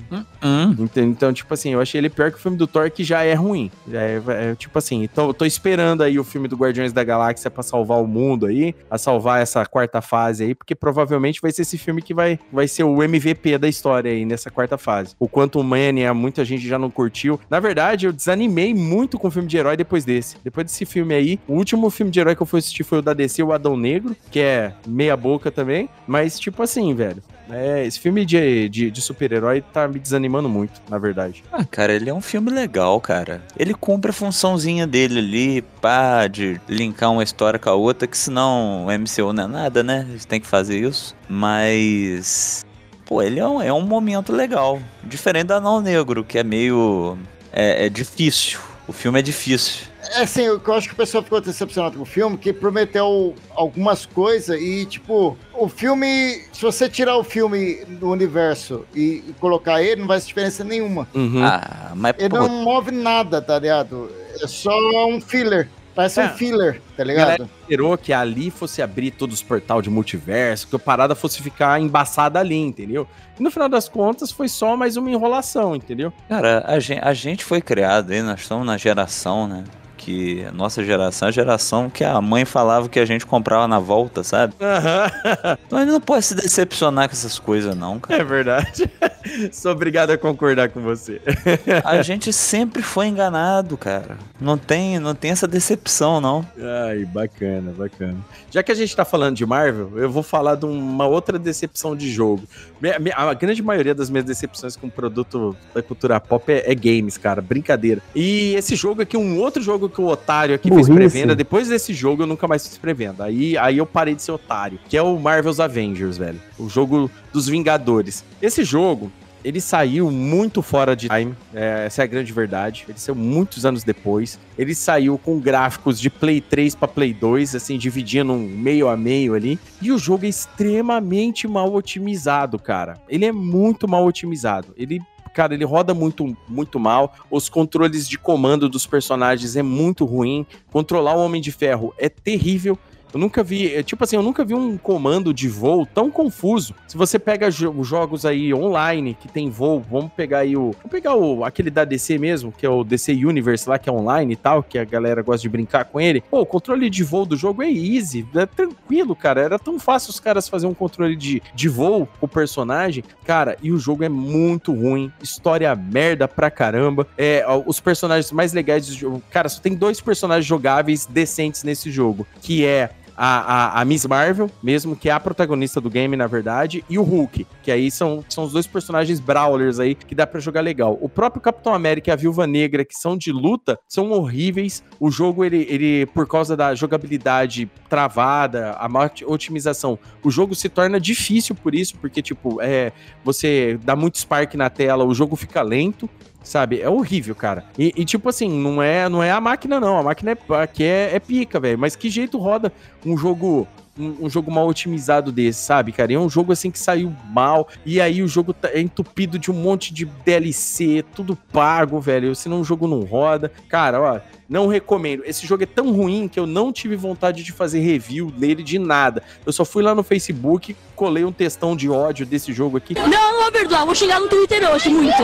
E boa, cara, porque ó, não deu, velho. Não deu mesmo. Esse jogo eu não recomendo e ele continua ruim. Esse jogo, depois de anos aí de, de saído, depois de patch, de correção, ele continua uma bosta, tá, gente? Não recomendo. Pô, a, a, gente falou dele no antes do lançamento dele, né? Que, que ele ia ser uma bosta. Tava, távamos esperando. Porra. Tava, já tava esperando que ia ser uma merda porque ele tava saindo fora do, do time, né? Mas o otário aqui foi lá e fez pré-venda mesmo assim. Eu desandei, tipo assim, eu olhei pra esse, pra esse, pra esse jogo a, a capa dele é feia, tá ligado? A capa, a capa dele tem uma, uma resolução ruim, tem um desenho mal feito, é esquisita.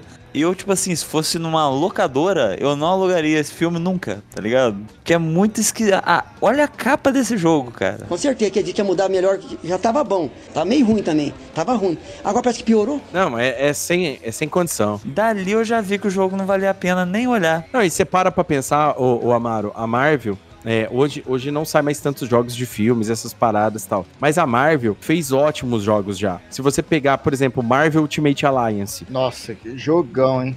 É um dos melhores jogos de super-herói que tem, cara. X-Men Legends. É, é, tipo, é jogo, assim, incrível. É, o Marvel Ultimate Alliance 3, que só tem pro Switch, por exemplo. É um jogão, cara. É, é, é jogo de super-herói, tem que ser daquele jeito. Não pode ter esse monte de complicação, sabe, na hora da pessoa jogar. Sim. A pessoa tem que ter opção para ela poder se divertir. Pô, você tá jogando com outros personagens, você percebe a diferença. Mas não pode ser muito difícil, senão nada roda, nada funciona.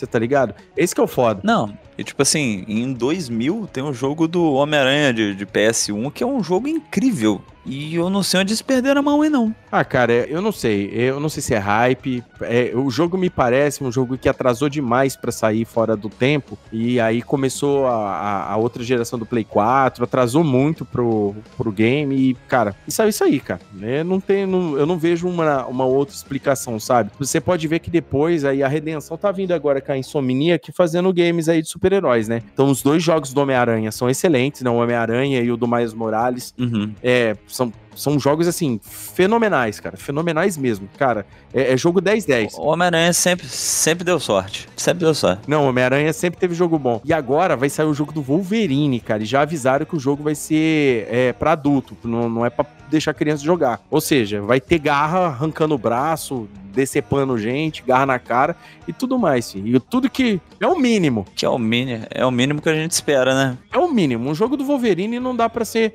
não dá para ser o mínimo que isso, cara. Não tem jeito. É porque o Wolverine não é um herói para criança, né? Não, nunca foi. Isso daí uma vez falaram uma coisa para mim do o, Odri, vieram comentar isso daí uma vez para mim. Não, pô, mas como é que um herói pode ser assim? Eu falei, gente, o desenho, o cartoon de 94 dos X-Men é bom?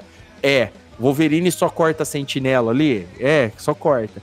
Cara, mas o Wolverine ele é um personagem totalmente fora. Tipo assim, ele é o mais diferente dos X-Men em vários sentidos. Ele é de todos os personagens dos X-Men, tanto ele quanto o Gambit é os caras com mais personagem, mais, mais história do lado de fora, sabe? Tem um, uma vivência hum, é, do lado de fora da história deles muito grande. Tem outros personagens, tá? Eu tô usando só esses exemplos aí, que são dois exemplos bem famosos do, de mutantes. Mas o, as histórias do Wolverine, pelo menos na, na, revista solo dele, ali naquele período dos anos 90, eram incrivelmente violentas, cara. Tem, tem um arco dele com a Lady Letal, tem um que ele sai no quebra-pau com a Lady Letal e, e, com o dente de sabre e um monstro que se chama Caçador das Trevas, todos eles com garras, né? É, que todos eles violentos numa Times Square sem luz, cara. Olha só, no meio do escuro eles todos se, se rasgando, chama. Briga de foice no escuro, sei. É. O nome, o nome dessa história, é, inclusive, é uma das melhores histórias do Wolverine. Chama Garras sobre Times Square. Nossa, é muito foda, gente. Depois eu mando a capa para vocês verem como é que se a capa já não dá vontade de, de ler um gibi desse. Eu adoro o Wolverine, velho. É, é aquela coisa, se a gente tem no Super-Homem um herói que tá se preocupa ali com o que é certo, se preocupa com as pessoas. No Wolverine você tem um assim, quero que o mundo se lasque, eu vou fazer o que eu acho que é certo, né? Então, pelo que você fala aí, não honrou isso do personagem, né? É, o Wolverine, ele tem. O Wolverine, ele, é, ele é um anti-herói, né? Sim. Tipo assim, o grande boom dele foi nos anos 90 mesmo. Nos anos 80 ele era um personagem legal nos X-Men e tal e tudo mais. Ele já tinha, ele já vinha apresentando já todos esses esquemas, inclusive a, a, a história que torna o Wolverine, né? A, a, história que torna o Wolverine um, um, expoente nos X-Men é lá na saga da Fênix Negra tem uma história onde que ele sozinho tem que libertar todos os X-Men da prisão ali que o Clube do Inferno pre prendeu ele, sabe? Então, tipo assim, a partir dali, o Wolverine começou a ganhar mais holofote. Com o tempo, pessoal, ele começou a se tornar não só uma figura é, violenta, entre aspas, o cara que luta muito, que é forte, que é esperto, que é inteligente, mas com o tempo ele se tornou tutor de pessoas como a Jubileu, a própria Kitty Pride, entendeu? Então ele é respeitado também como uma visão paterna por várias personagens. Por mais que ele tenha um passado de muitos anos, ele teve o problema lá de apagarem a memória dele durante muito tempo. Cara, Wolverine, cara, não tem como, não tem como errar um jogo do Wolverine, no meu ponto de vista. Tem o Wolverine tem tantos arcos que eles podem adaptar ali ou recriar uma história baseadas nas histórias do Wolverine, que foi que fizeram com o jogo do Homem-Aranha, né? Pegaram ali como se fosse um universo alternativo do Homem-Aranha, pegaram todos os conceitos que funcionam com o Homem-Aranha em todos os universos dele e colocaram num jogo só, né? In- Inclusive, o jogo tem, tem uma, uma cena extremamente emocionante que eu não vou contar, obviamente, que é pra, pra galera jogar o jogo, mas é uma parada que não, nunca aconteceu nos quadrinhos, entendeu? Só que acontece ali, funciona super bem, é uma parada que, que, que, que assim, que pega pesado da gente, sabe? Mas o jogo é muito bom. O Miles, a forma como introduz o Miles, tudo isso dentro da, daquele universo do jogo é legal. É, não se não foi falar ainda desse esse jogo do Wolverine vai ser, né? Ó- Olha, vocês estão vendo que eu tô hypando o jogo do Wolverine antes de jogar, né? Depois desse jogo eu nunca mais prevendo. Aí vocês já estão vendo como é que é uma merda. Mas, né? Eu, eu, eu tô assistindo isso aí. Eu tô, eu tô assistindo de camarote aqui. Eu peguei, peguei até uma pipoca aqui. A gente já sabe qual que vai ser o o próximo, não era amor, era cilada, né? Né, já tá de- daquele jeito assim, cara. Mas, ó, muito louco, gente. Eu, eu recomendo aí. Vamos lá, mais. Alguém mais tem alguma coisa pra falar? Eu, mantendo a hype aí de jogo, eu fui toda feliz. Eu não comprei na pré-venda, porque, né, a Blizzard é uma lazarenta com preço. Mas eu comprei o Diablo 2, o remasterizado. Gente, foi uma experiência tão ruim, porque assim.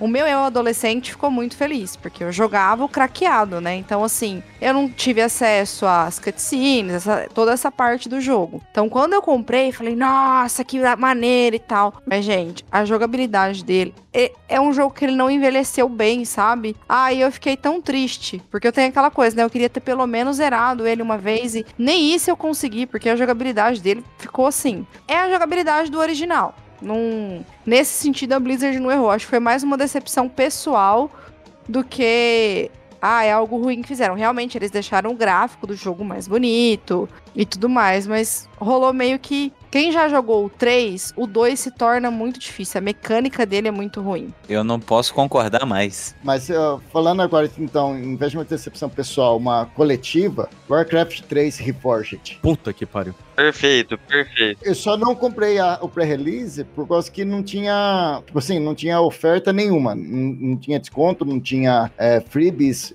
a- a- anexado, não tinha nada. Por isso eu não comprei. E ainda bem, porque, meu Deus, é um jogo que não só foi muito mal feito, também motivava totalmente o jogo. Se você tivesse o original, você nunca mais ia ter ele de volta ao esse status quo. Não, sacanagem. Não, total sacanagem. O, o, o Diablo 2 o Reforged eu joguei aqui, eu testei o beta. Eu joguei ele, eu falei, cara, é o 2 com aquele monte de mod que a galera jogou depois, sabe? É. Porque a galera jogou mod de HD, mod de textura, cara, era o- exatamente o mesmo jogo, só que com, com conquista. Agora, com essas paradas do, do novo tempo aí agora. Um, um- o som um, mais bem trabalhado, mas eu não vi diferença nenhuma pelo preço ab- abusivo que eles estavam cobrando. Eu não vi. É, o que doeu de comprar esse jogo foi exatamente isso, o preço. E eu ainda esperei ele bater uma promoção. E assim, não, não, não valeu a pena. Falando em bater promoção, gente, o, o, o 4 os caras perderam a mão no preço, né? Não, sem condição. Eu tava olhando isso agora. Eu, eu ia falar disso agora. Ele, ma- mas ele tem um momento de eu- falar do Diablo 4 ali, porque ele cai em quatro questões aí ao mesmo tempo. Então, beleza. Não, mas vocês querem falar de preço, né? Vejamos o que aconteceu no Hearthstone. É um jogo muito bom, jogo até hoje, só que aumenta, é, eles pratica- praticamente duplicaram os preços dos pacotes. Não, eles duplicaram o preço de tudo, né? Você vê o, o, o WoW, que tem um modelo de negócio que nem existe. Ah, a Blizzard tá tendo que pagar um monte de processo de assédio por causa daqueles diretor e acionista, tudo filho da puta deles. Arrombado! Mas eu não assediei ninguém. Não, eu sei. Não, eu sei. Né? Estão assediando a minha carteira agora, pô. Não, é, com certeza. Por que, que o jogo tá 400 reais, porra? Não, é verdade. Não, não, eu tô falando assim, que todos esses esquemas que estão acontecendo agora é, é reflexo dessa, da- da- dessas irresponsabilidades da empresa deles. Desse monte de, de escândalo. É, porque a, a galera, a galera que faz isso, eles botam preço desse jeito. Mas, tipo assim, a Blizzard, é... Eu joguei o durante muito tempo, mais do que deveria, inclusive. E o modelo deles sempre foi esquisito. Eles sempre tiveram muito, ideias ótimas para jogo, só que o, o- o mercado deles era uma parada meio complicada, porque eles tiravam dinheiro de, de tudo possível e imaginável. O Diablo é, 2, o Remastered, eu nem dei atenção, baixei pirata mesmo só pra ver e vi que era justamente a mesmo, o mesmo jogo. Fiquei feliz, porque diferente do Warcraft 3 e Forge, que eles tiraram coisas do jogo, é, ele tava intacto. Tipo assim, é uma versão melhor do que o 2 pra jogar, porque o 2 tem uns bugs com o Windows 10 pra frente e tal. Mas, tipo assim, o Windows. O, o Diablo 3, cara, é um jogo que eu tô jogando ainda. Ele já tem 11 anos de idade, já quase. E é um jogo que eu tô jogando ainda. Só que o Diablo 4, ele é um jogo caríssimo que vai ter microtransação e passe de batalha. E dependendo da versão que você comprar, você tem umas vantagens que são vantagens aplicadas no jogo, tá ligado? Então, tipo assim, meme. É. O que, que os caras estão fazendo, né? Assim, é. Começando que resolveram lançar um Diablo pra celular. Deus me livre. O Diablo Imortal foi assim. Eu lembro quando teve o evento lá que eles lançaram. Foi muito assim. Tipo, o evento teve muita gente. Nem 100 pessoas se interessaram em jogar. Ali, ali já começou o tiro no pé. A Blizzard é sempre essa cilada, né? Um jogo que eu comprei, eu nunca consegui jogar direito, foi o Overwatch. Que você não acha partida. É.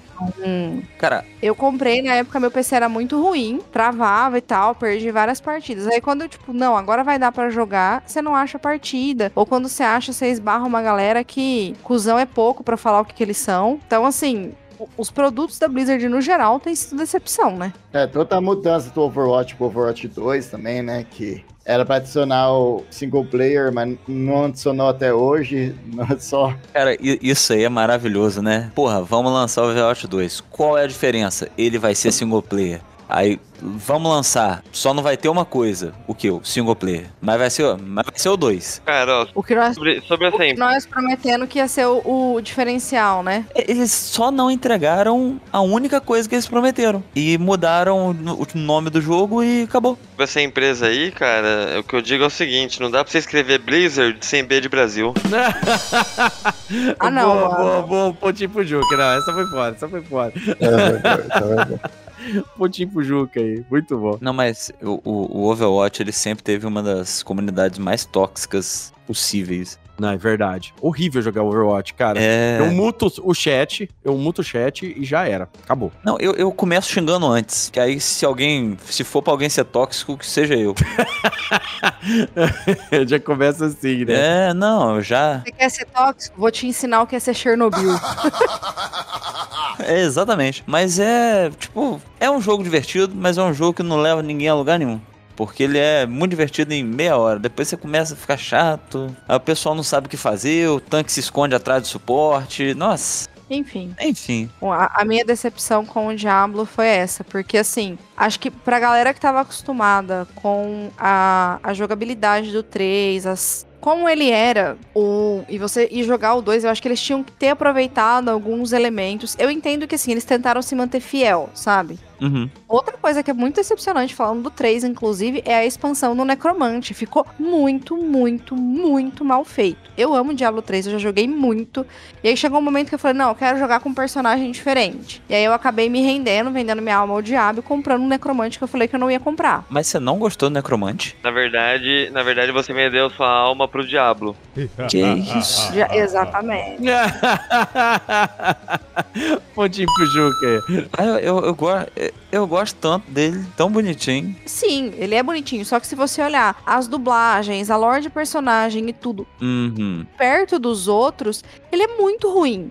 Muito. Ele é jogado, né? Ele é jogado. O Cruzado aconteceu a mesma coisa. Se você olhar a qualidade de dublagem, a qualidade da história, a construção do personagem, assim, não a jogabilidade dele mesmo. A história que ele vai te contando, se você jogar no modo história e tal, não tem a mesma qualidade do Demon Hunter, não tem a mesma qualidade do Bárbaro, não tem, não tem. Ele é, tipo, jogado ali no meio do jogo pra, tipo, ter mais um, sabe? Ah, ele, ele foi jogado pra ser o troço mais forte quebrado do jogo, basicamente. Pra você pagar pra você jogar com uma classe tão forte. Ah, ele não é tão forte assim, porque se você pega um boss só, tipo, dependendo do que você. O caminho que você escolher do que você vai upar, você só se fode. É, de- depende, depende. Mais ou menos! Eu não achei ele, assim, é- assim, eu joguei um pouco, achei legal, mas não achei que valeu o preço que eu paguei, não. É, não, mas ele no, no meta, assim, falando de meta já, que é uma coisa mais, mais fora, assim, ele nunca desceu do ar, desde o lançamento, tá ligado? Que tem classe que, tipo, fica lixo, tipo, como o Cruzado tá agora. O Cruzado não é recomendado pra nada, nem pra diversão. Ai, eu adoro.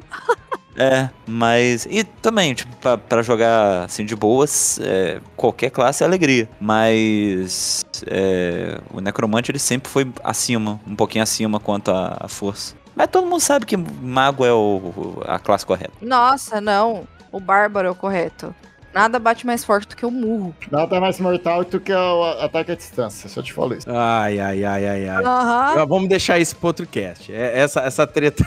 É, é exatamente, essa, essa briga aí eu não vou entrar.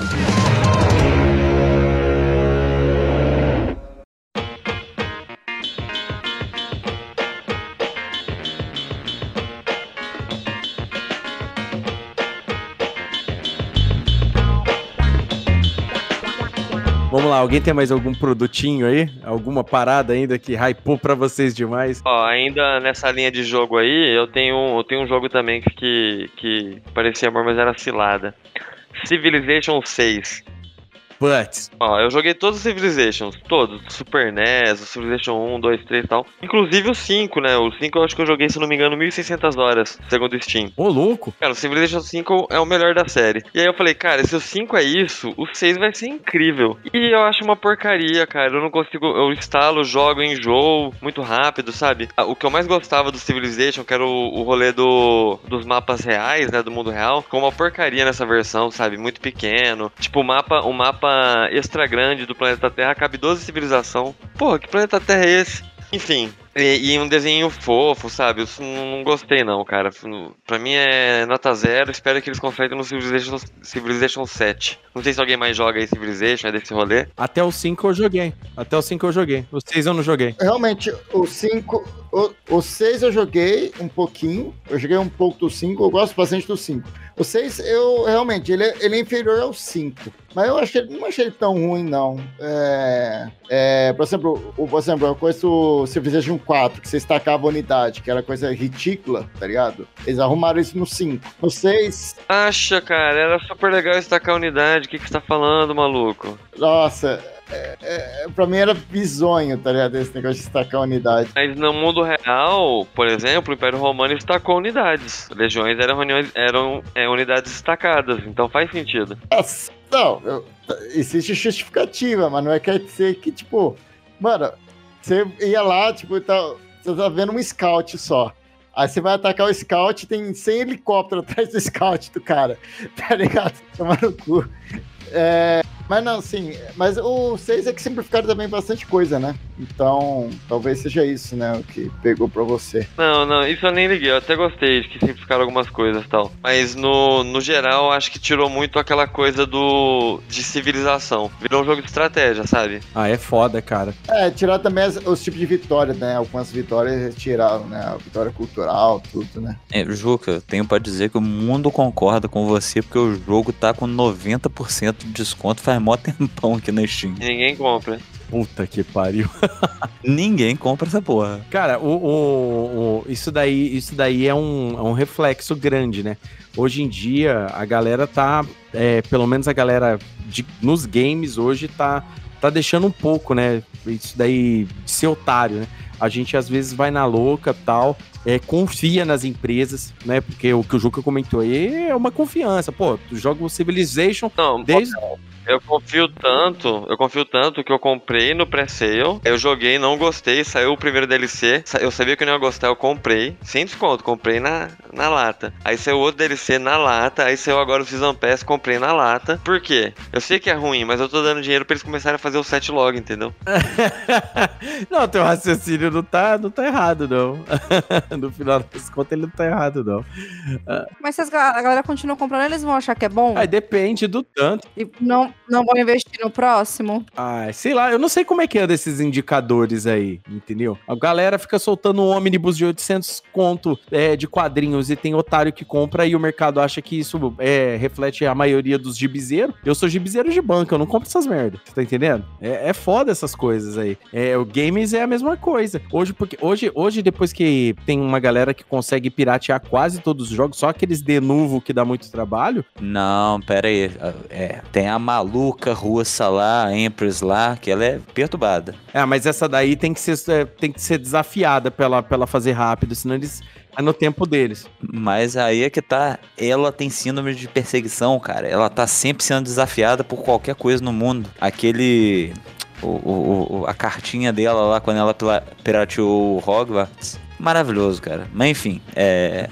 ela tá acabando com tudo. E não, não existe de novo, não. É só esperar cinco dias. Beleza. Pirataria venceu. Vamos lá. Vai- já vai na onda aí, ô Amaro. Fala, fala do 14. O 14. Então, cara, é. Jogo gacha, né? Jogo com microtransação, jogo com passe de batalha. Genshin Impact? Acabando com a minha vida desde sempre? Não, vamos por, vamos por partes. É, Léo, quanto que você gastou com petzinho, montaria no WoW naquela época lá? Sem querer, sabe? Sem querer, ah, que montaria bonita. É só 90 reais. Não, eu já. Não, é tipo assim, eu com, com, com o WoW em si, na verdade eu comprava a, a edição da expansão a, a que vinha com os bônus, né? Assim. Puta que pariu, já, já, já baitado já. Eu já era, não, eu, eu era extremamente convencido pelos hype, não tinha, não tinha jeito. Mas isso daí é uma merda, cara, porque esse monte de microtransação é foda em qualquer jogo, velho. Em qualquer jogo que a gente tá jogando hoje, tem microtransação, tem é, a grande maioria. Esses jogos de luta estão vindo todos com passe de batalha. Todos. Antigamente você comprava um jogo de luta, já vinha todos os personagens, velho, tudo liberado pra você jogar. Agora, cara, no, é, depois que os arcades acabaram, que os jogos vinham de lá, agora começou com isso daí, cara. Passe de batalha. Pra que um passe de batalha no jogo do Gotham Knights, por exemplo? Pra que um passe de batalha ali, velho? Não, é. Sabe, não faz o mínimo sentido. Mas quanto ao WoW, isso aí é tranquilo porque era puramente cosmético. Né? Apesar da gente saber o quanto isso atinge o nosso coração. É verdade. É onde machuca essas coisas. Agora, no joguinho de gacha aí, que a gente tá preso aí, esse inferno que aconteceu na nossa vida, o dinheiro faz toda a diferença. E é muito caro. Aí que é foda, né? O cara que paga mais é mais forte, é foda. Não, é assim, o Genshin você paga pra tirar os personagens. Você até consegue jogar o jogo sem colocar grana nenhuma. Só que assim, é, é gritante a diferença que você tem de acesso de personagens, se você vai fazer o abismo ou não. Eu tenho uma amiga que ela nunca pôs grana, ela joga mais tempo que eu, ela tem muito menos personagem na conta do que eu. Tá certo que eu sou uma desvairada, né? Inclusive a minha Shogun foi presente do meu esposo porque eu não ia tirar, eu não ia conseguir. Nossa senhora. Aí ele falou: não, toma meu cartão aqui. Prova de amor, né? Mas. É isso.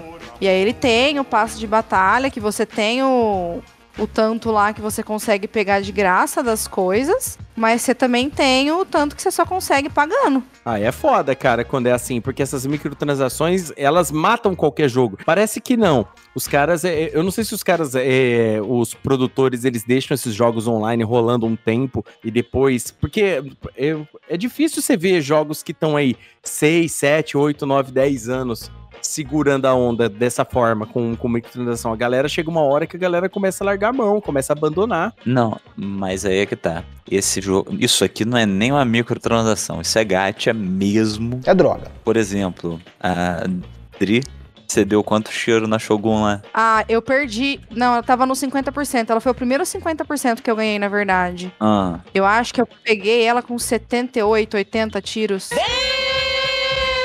80 tiro, vamos lá. 160 vezes 80, 12 mil, 12.800. 60 gemas é 5 reais. 12.800 gemas, faça uma conta aí, ó. Putz.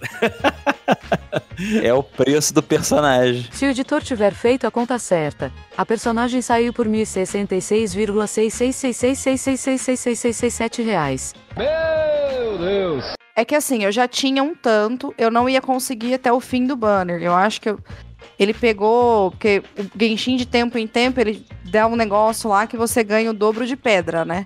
Então eu peguei na, naquele rolê ali. Mas assim, eu ainda falei pra ele, você tá ligado que você pode gastar essa grana e vir a Tite, né? Porque tem isso também. Você tem. é, você entra num. cinco- Toda vez que você tira um personagem 5 estrelas, você entra no 50% pra tirar no próximo banner. No, no próximo 5 estrelas tem 50% de chance de vir um bosta. Então, assim, eu dei sorte e foi isso. Não é, não é bem, não é bem um boss. Tem um personagem que você não quer, aí você tem que resetar tudo, dar todos os tiros de novo, aqueles 12 mil e não sei quantos gemas e você. Pô, é, é foda demais. Ah, é, tipo assim, perde muito tempo com, com, com esses esquemas, né, cara? Eu, eu, tecnicamente, eu não tenho mais nem paciência pra, pra jogo assim ainda. Sinceramente. Mas, mas é que tá, é um jogo muito a longo prazo. É um jogo pra você se contemplar, sabe? Você acompanhar a historinha devagarzinho. Porque se você quiser tudo, todos os personagens, você vai à falência. É, Você consegue o personagem, você tem que upar o personagem, a arma do personagem, você tem que upar os talentos do personagem. Não é, é assim, é um jogo gostoso, é legal de jogar, é o que eu mais jogo hoje em dia, mas assim, é aquilo, você consegue jogar de graça, só que a sua vida não vai ser tão fácil. Exatamente. E você vê, cara, apesar do, do, do co-op dele ser horrível, você vendo as pessoas que jogam ao mesmo tempo que você evoluindo, você fica assim, poxa, Onde foi que eu errei? por, por, que, que, por que, que a minha vida é assim? Aí depois de um tempo que você tá jogando, você fala assim, pô, o jogo é de graça, né? O que, que custa botar 20 conto, né? Vamos dar uma ajuda pros meninos aqui pra. Daqui a pouco você tá embaixo da ponte. Puta que pariu. É, eu todo mês meu passo de batalha aqui, R$ 27,90. É, a, a bençãozinha eu também tô, tô mantendo, porque, né? Jogo de graça, né? Ah, cara, eu penso o seguinte, às vezes eu gasto isso É um hambúrguer. Exatamente, eu gasto isso numa comida ruim. Pelo menos esse eu gasto de- me divertindo. Calma, ninguém tá julgando que vocês gastam. Não. Estamos Não. falando de hype, né? A gente tá falando de, de que hype a gente, a gente confia e se dá mal. É assim que todo viciado fala, viu? É, né? Eu, eu consigo parar na hora que eu quiser. É o preço de um hambúrguer, mas pelo menos eu tô me divertindo. Não, mas eu, eu, eu tenho essa sensação. Esse crack aqui, ó, essa pedra de crack aqui, ó, é o preço de um hambúrguer, mas pelo menos eu tô me divertindo. Não, eu, eu tenho essa sensação de que no dia que eu parar de ter benção, eu paro de jogar. Ah, eu também. Porque é, é, um, é um drop muito forte, tá ligado? Exatamente. Tipo, às vezes você fala, tipo, não, hoje eu não quero jogar, mas você fala, não, tem que entrar pelo menos pra coletar a benção, que eu tô pagando. É, cara, isso é foda. Isso é foda. Eu, quando viajei, eu fui. Eu perguntei muito da internet da, do hotel pra poder jogar. É o segundo trabalho, né? Tem que bater ponto. Exatamente. Tem que pôr as mulheres pra farmar pedra, Funcionário da meu. É, sou funcionário da Mil Roio. né? Mas é foda. Gente, vamos mudar de assunto. Vamos que eu fiquei triste. Vamos lá. Chega disso. É, já, já, já deu deprê. Vamos lá, tem mais, alguém mais tem? Ó, outro jogo aí que decepcionou pra mim. Eu amo jogo de fazendinha, eu sou a louca do Stardew Valley. E aí saiu aquele Yonder.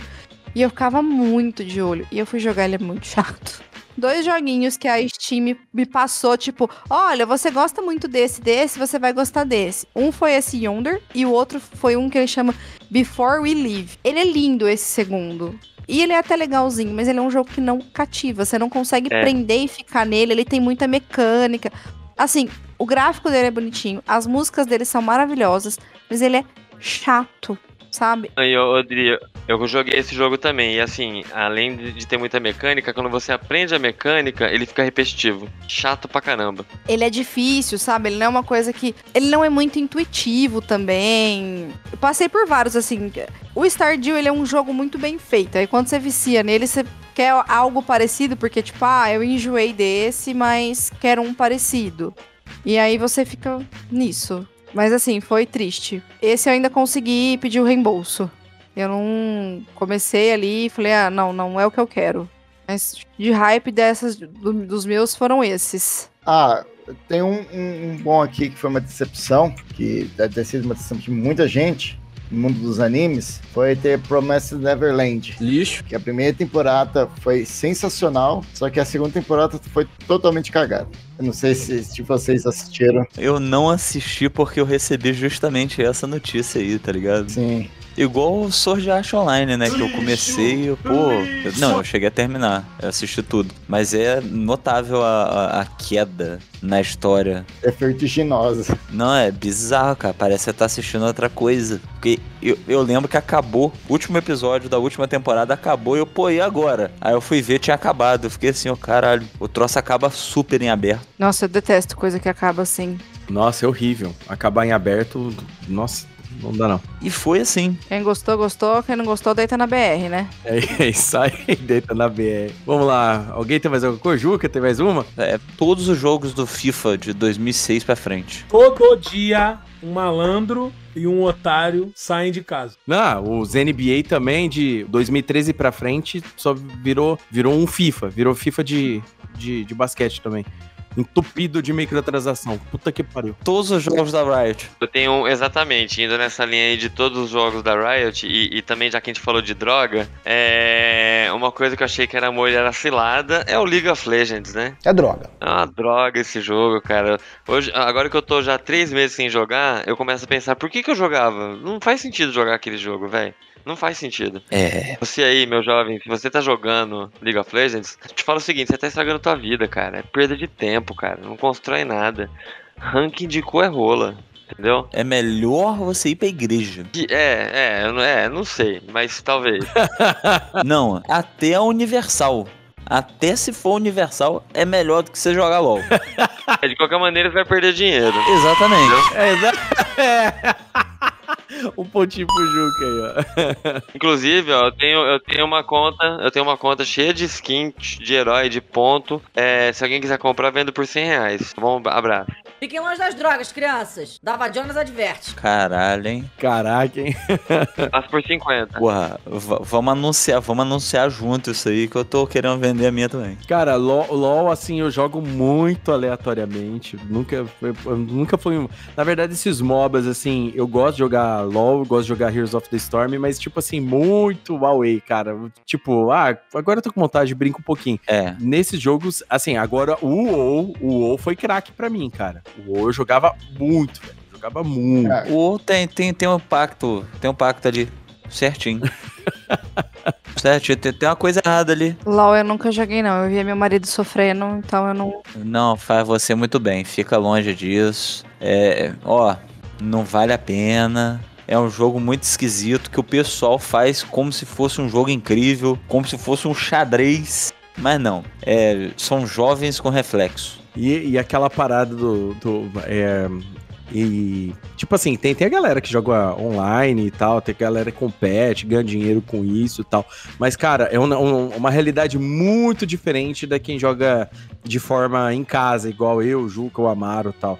Sabe? Ali é, é um outro mundo, é um outro mundo do, do game como um todo. Mas a galera fica pistola. Eu, eu não fico puto com esses jogos, não, mas é porque eu também não jogo muito. Então, tanto faz. Se eu entrar na partida e perder, é, pra mim é de boa. Agora tem galera que fica pistola, velho. Tem cara que fica puto. É, não, eu só, eu só acho que o, o LoL ele tem aí, sei lá, quase 14 anos, já tá na hora de botar chat de voz pra ele cumprir pelo menos a função de aliviar o estresse. Que é você xingar uma pessoa avulsa ali. Não, se chat de voz, vai ter gente indo presa. O Valorante tem. O Valorante tem. Por que, que o, o, o LoL não vai ter? E o Valorant tem, tem, tá- tem um, um exposed por semana também, né? Da galera aí que, que joga, né? Não, mas o Valorante esse aí é um jogo difícil de rodar. É um jogo que já queimou placa de vídeo. É mentira! É um jogo que só traz mal. Ele, ele é igual um, um crack, uma cocaína aí. Cala a boca! Ele só faz mal, todo mundo sabe e ninguém fala nada. Tá achando bonito. Esse eu não conheço. É o CS com magia. Hum. Sabe Overwatch? Então, é igual. É. É igual, só que eles fazem campeonato, eles botam é, glitter pra caralho no negócio, não sei o que lá, e eles dizem que eles que inventaram esse modelo aí. Mas o jogo é de 2018, eu acho, 19. Puts. É a Riot sendo Riot, né? E é, rapidão, falando de Valorant um pouco, por que a gente virou 11 a 3 mesmo? Ah, tá. Quem sabe, sabe. O editor está chorando em posição fetal. Tudo culpa do aspas monojet. Não entendi nada, velho.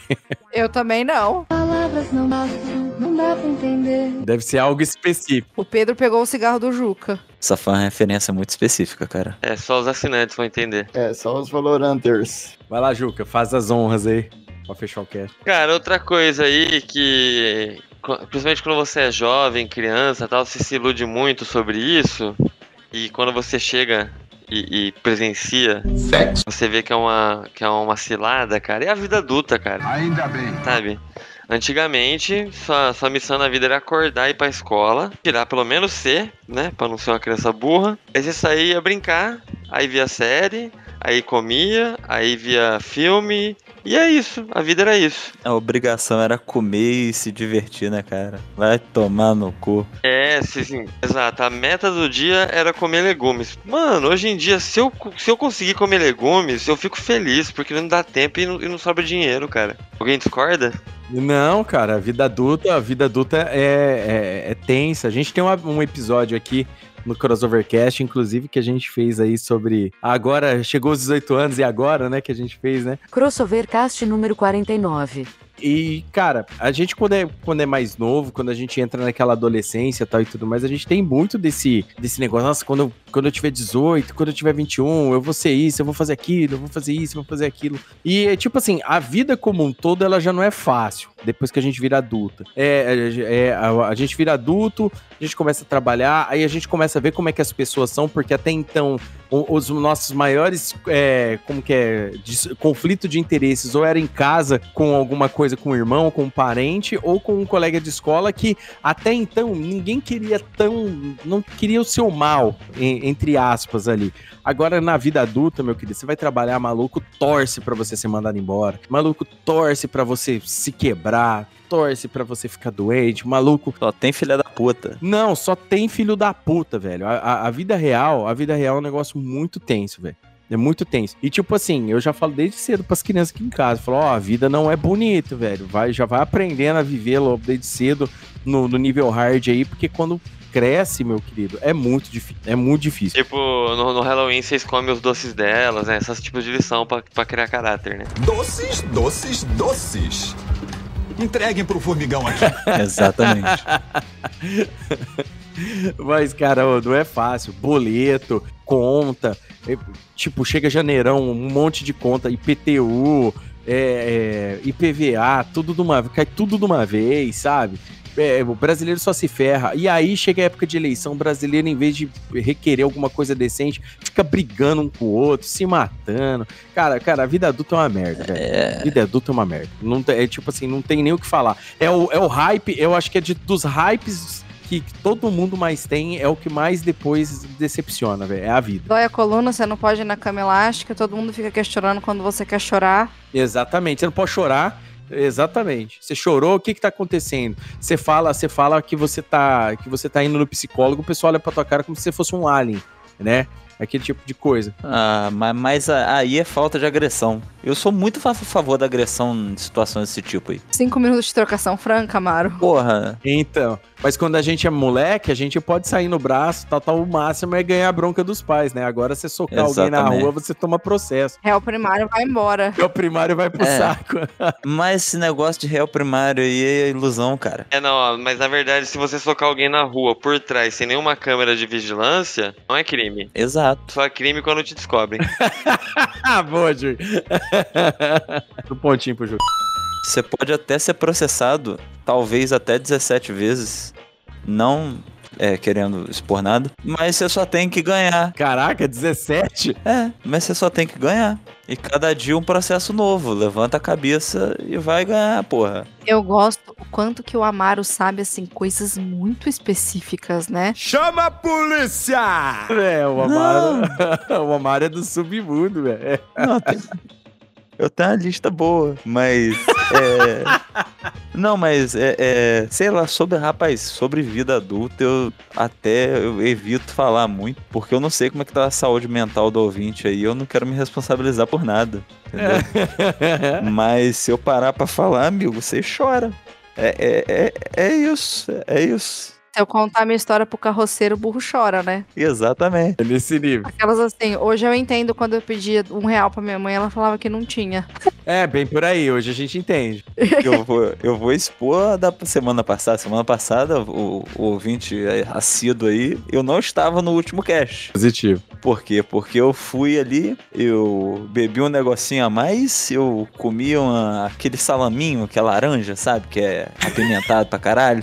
Eu tô a semana toda. O pepperoni. Não, mas é um pepperoni com a pimenta a mais. Tá querendo morrer? Ele é laranja. Ele é laranja de verdade. Ele é da cor da fruta. É um negócio, é um Chernobylzinho, tá? Eu tô me recuperando ainda. Dessa porra. Meu cu tava igual o drive-thru do, do McDonald's. Que isso, monarcão?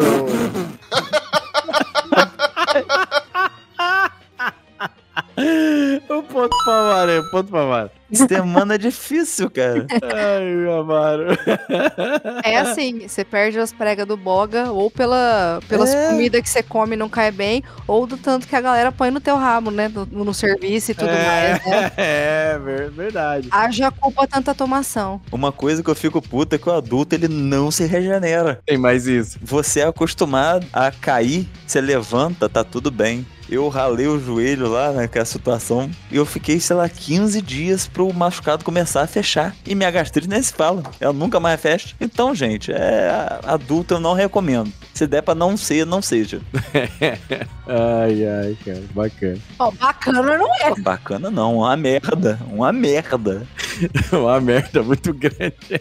E façam terapia, tá, gente? Façam, façam. Não fica acreditando nesses otários aí, não, falando merda. É, aí você, se você agrediu uma pessoa que, que, que achar estranho você ir na terapia, você conta isso pro seu terapeuta. E tá tudo certo. Aí você chama o seu terapeuta pra agredir. Exatamente, que ele vai agredir junto. Um abraço pra todo terapeuta aí do planeta. Aquele abraço!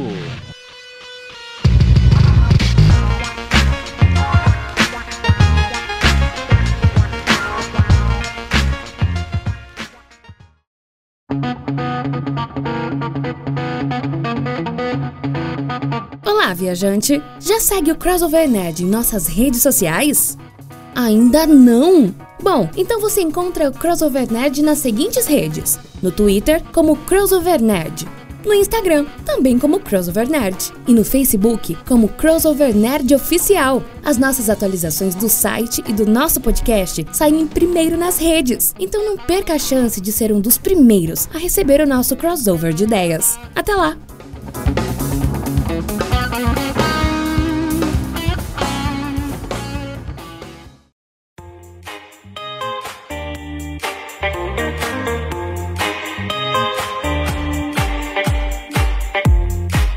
Isso aí, querido ouvinte. Espero que vocês tenham gostado desse episódio aqui do Crossovercast. Um episódio aqui onde que a gente colocou as nossas decepções na mesa aqui da cultura pop, games, filmes tal, inclusive da vida, né? Que não viver não é fácil. Viver não é fácil e viver no Brasil é muito mais que difícil ainda. Tá? Mas espero que vocês tenham gostado desse episódio. Né? Eu gostaria de saber de vocês o que, que vocês estavam hypados e quando apareceu pra vocês, vocês falaram, nossa, não era o que eu esperava, pô, gastei meu dinheiro à toa, nossa, que decepção. O que a gente quer saber, coloca aí pra nós, tá bom?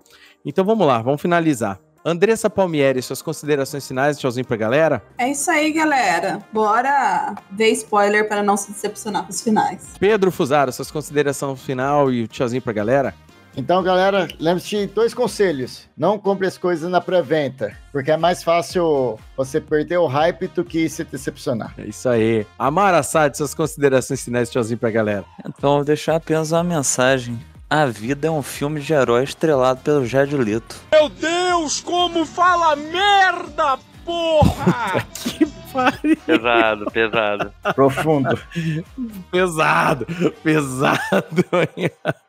Eu nem sei que meme que o Fred vai jogar isso. Eu sou inevitável. Maravilhoso, ator. Abraço, Fred. Abraço, Fred. Beijo no seu coração. É, Juca Vladislau, suas considerações finais, tchauzinho pra galera. Isso aí, galera. Lembrando que todo brasileiro vive a vida no modo hard. Menos o Chico Xavier, que viveu no médium. Deus! um ponto pro Juca aí, ó. Mais um pontinho pra ele aí, ó. De final. Eu quase me mijei, puta que pariu. Não, o Juca, o Juca, o Juca, o Juca é sem limites. O Juca não tem jeito, não, mano. Aí, o Amaro falou outra coisa da vida adulta, incontinência urinária. E Amaro. Incontinência urinária é assim. Incontinência urinária é foda. Não, quando eu era pequeno eu ficava dias sem mijar. Já deu, né? Agora aqui já tá do. Rio tossiu mais forte, já era. Exatamente. Já dá ruim, né? É, não, porra. Pior é você cagar com, com a- Ah, um espirro. Você vai espirrar e se caga. Olha só, ele é um frouxo. Amaro do céu. Não, mas aí já é idoso. É muito idoso quando É? cara. Tá precisando de fralda geriátrica, amigo? Na idade é uma coisa psicológica. É, Adriana Lúlio, suas considerações finais, tchauzinho pra galera aí. Ó, queria falar que eu tô muito feliz que essa pauta aí eu sugeri pro Léo um dia, ele comprou a doideira. E foi muito bom estar aqui e falar com vocês da cilada. E vocês podem ouvir todos os episódios do crossover, que nenhum deles é cilada. Um beijo pra vocês. Ah, isso aí. Ah, é muito bom, hein? Olha aí, ó. A pauta, pauta incrível mesmo, gente. Não, mas é, é, é- eu sempre, isso daí é uma verdade, querido ouvinte. Sempre tem um episódio que vai te agradar aqui no Crossovercast, entendeu? É, a- a- nós passamos dos 80 episódios, tem, tem muito episódio bacana, então eu recomendo pra vocês aí, ó. Cara, tem episódio de tudo, gente. Tem, ó, é, recomendo. A lista tá grande aí. Façam como a Adriana está falando aí. E vamos lá, vamos ver quem ganhou hoje aqui. Cara, quase, hein, Amaro? Quase, hein? Tamo, tamo, tamo voltando. O Juca ganhou por um aqui hoje. Por um, por um, por um. Nas piadas aqui. Aí foi por pouco. O Juca nem comemora mais, ó. Não, ele tá nem aí já.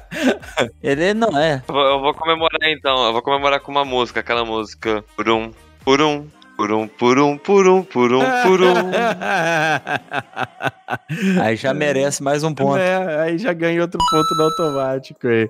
Ah, bacana. É, então é isso aí, querido ouvinte. Espero que vocês tenham gostado desse episódio de Crossovercast. Não deixe de seguir a gente nas redes sociais aí, tá bom? E espero que vocês continuem assistindo, maratonando e nos dando esse apoio e audições de sempre, tá bom? Muito obrigado e até o próximo Crossovercast. Tchau! Então eu vou correr lá que eu quero mijar, gente. Thank you, come again.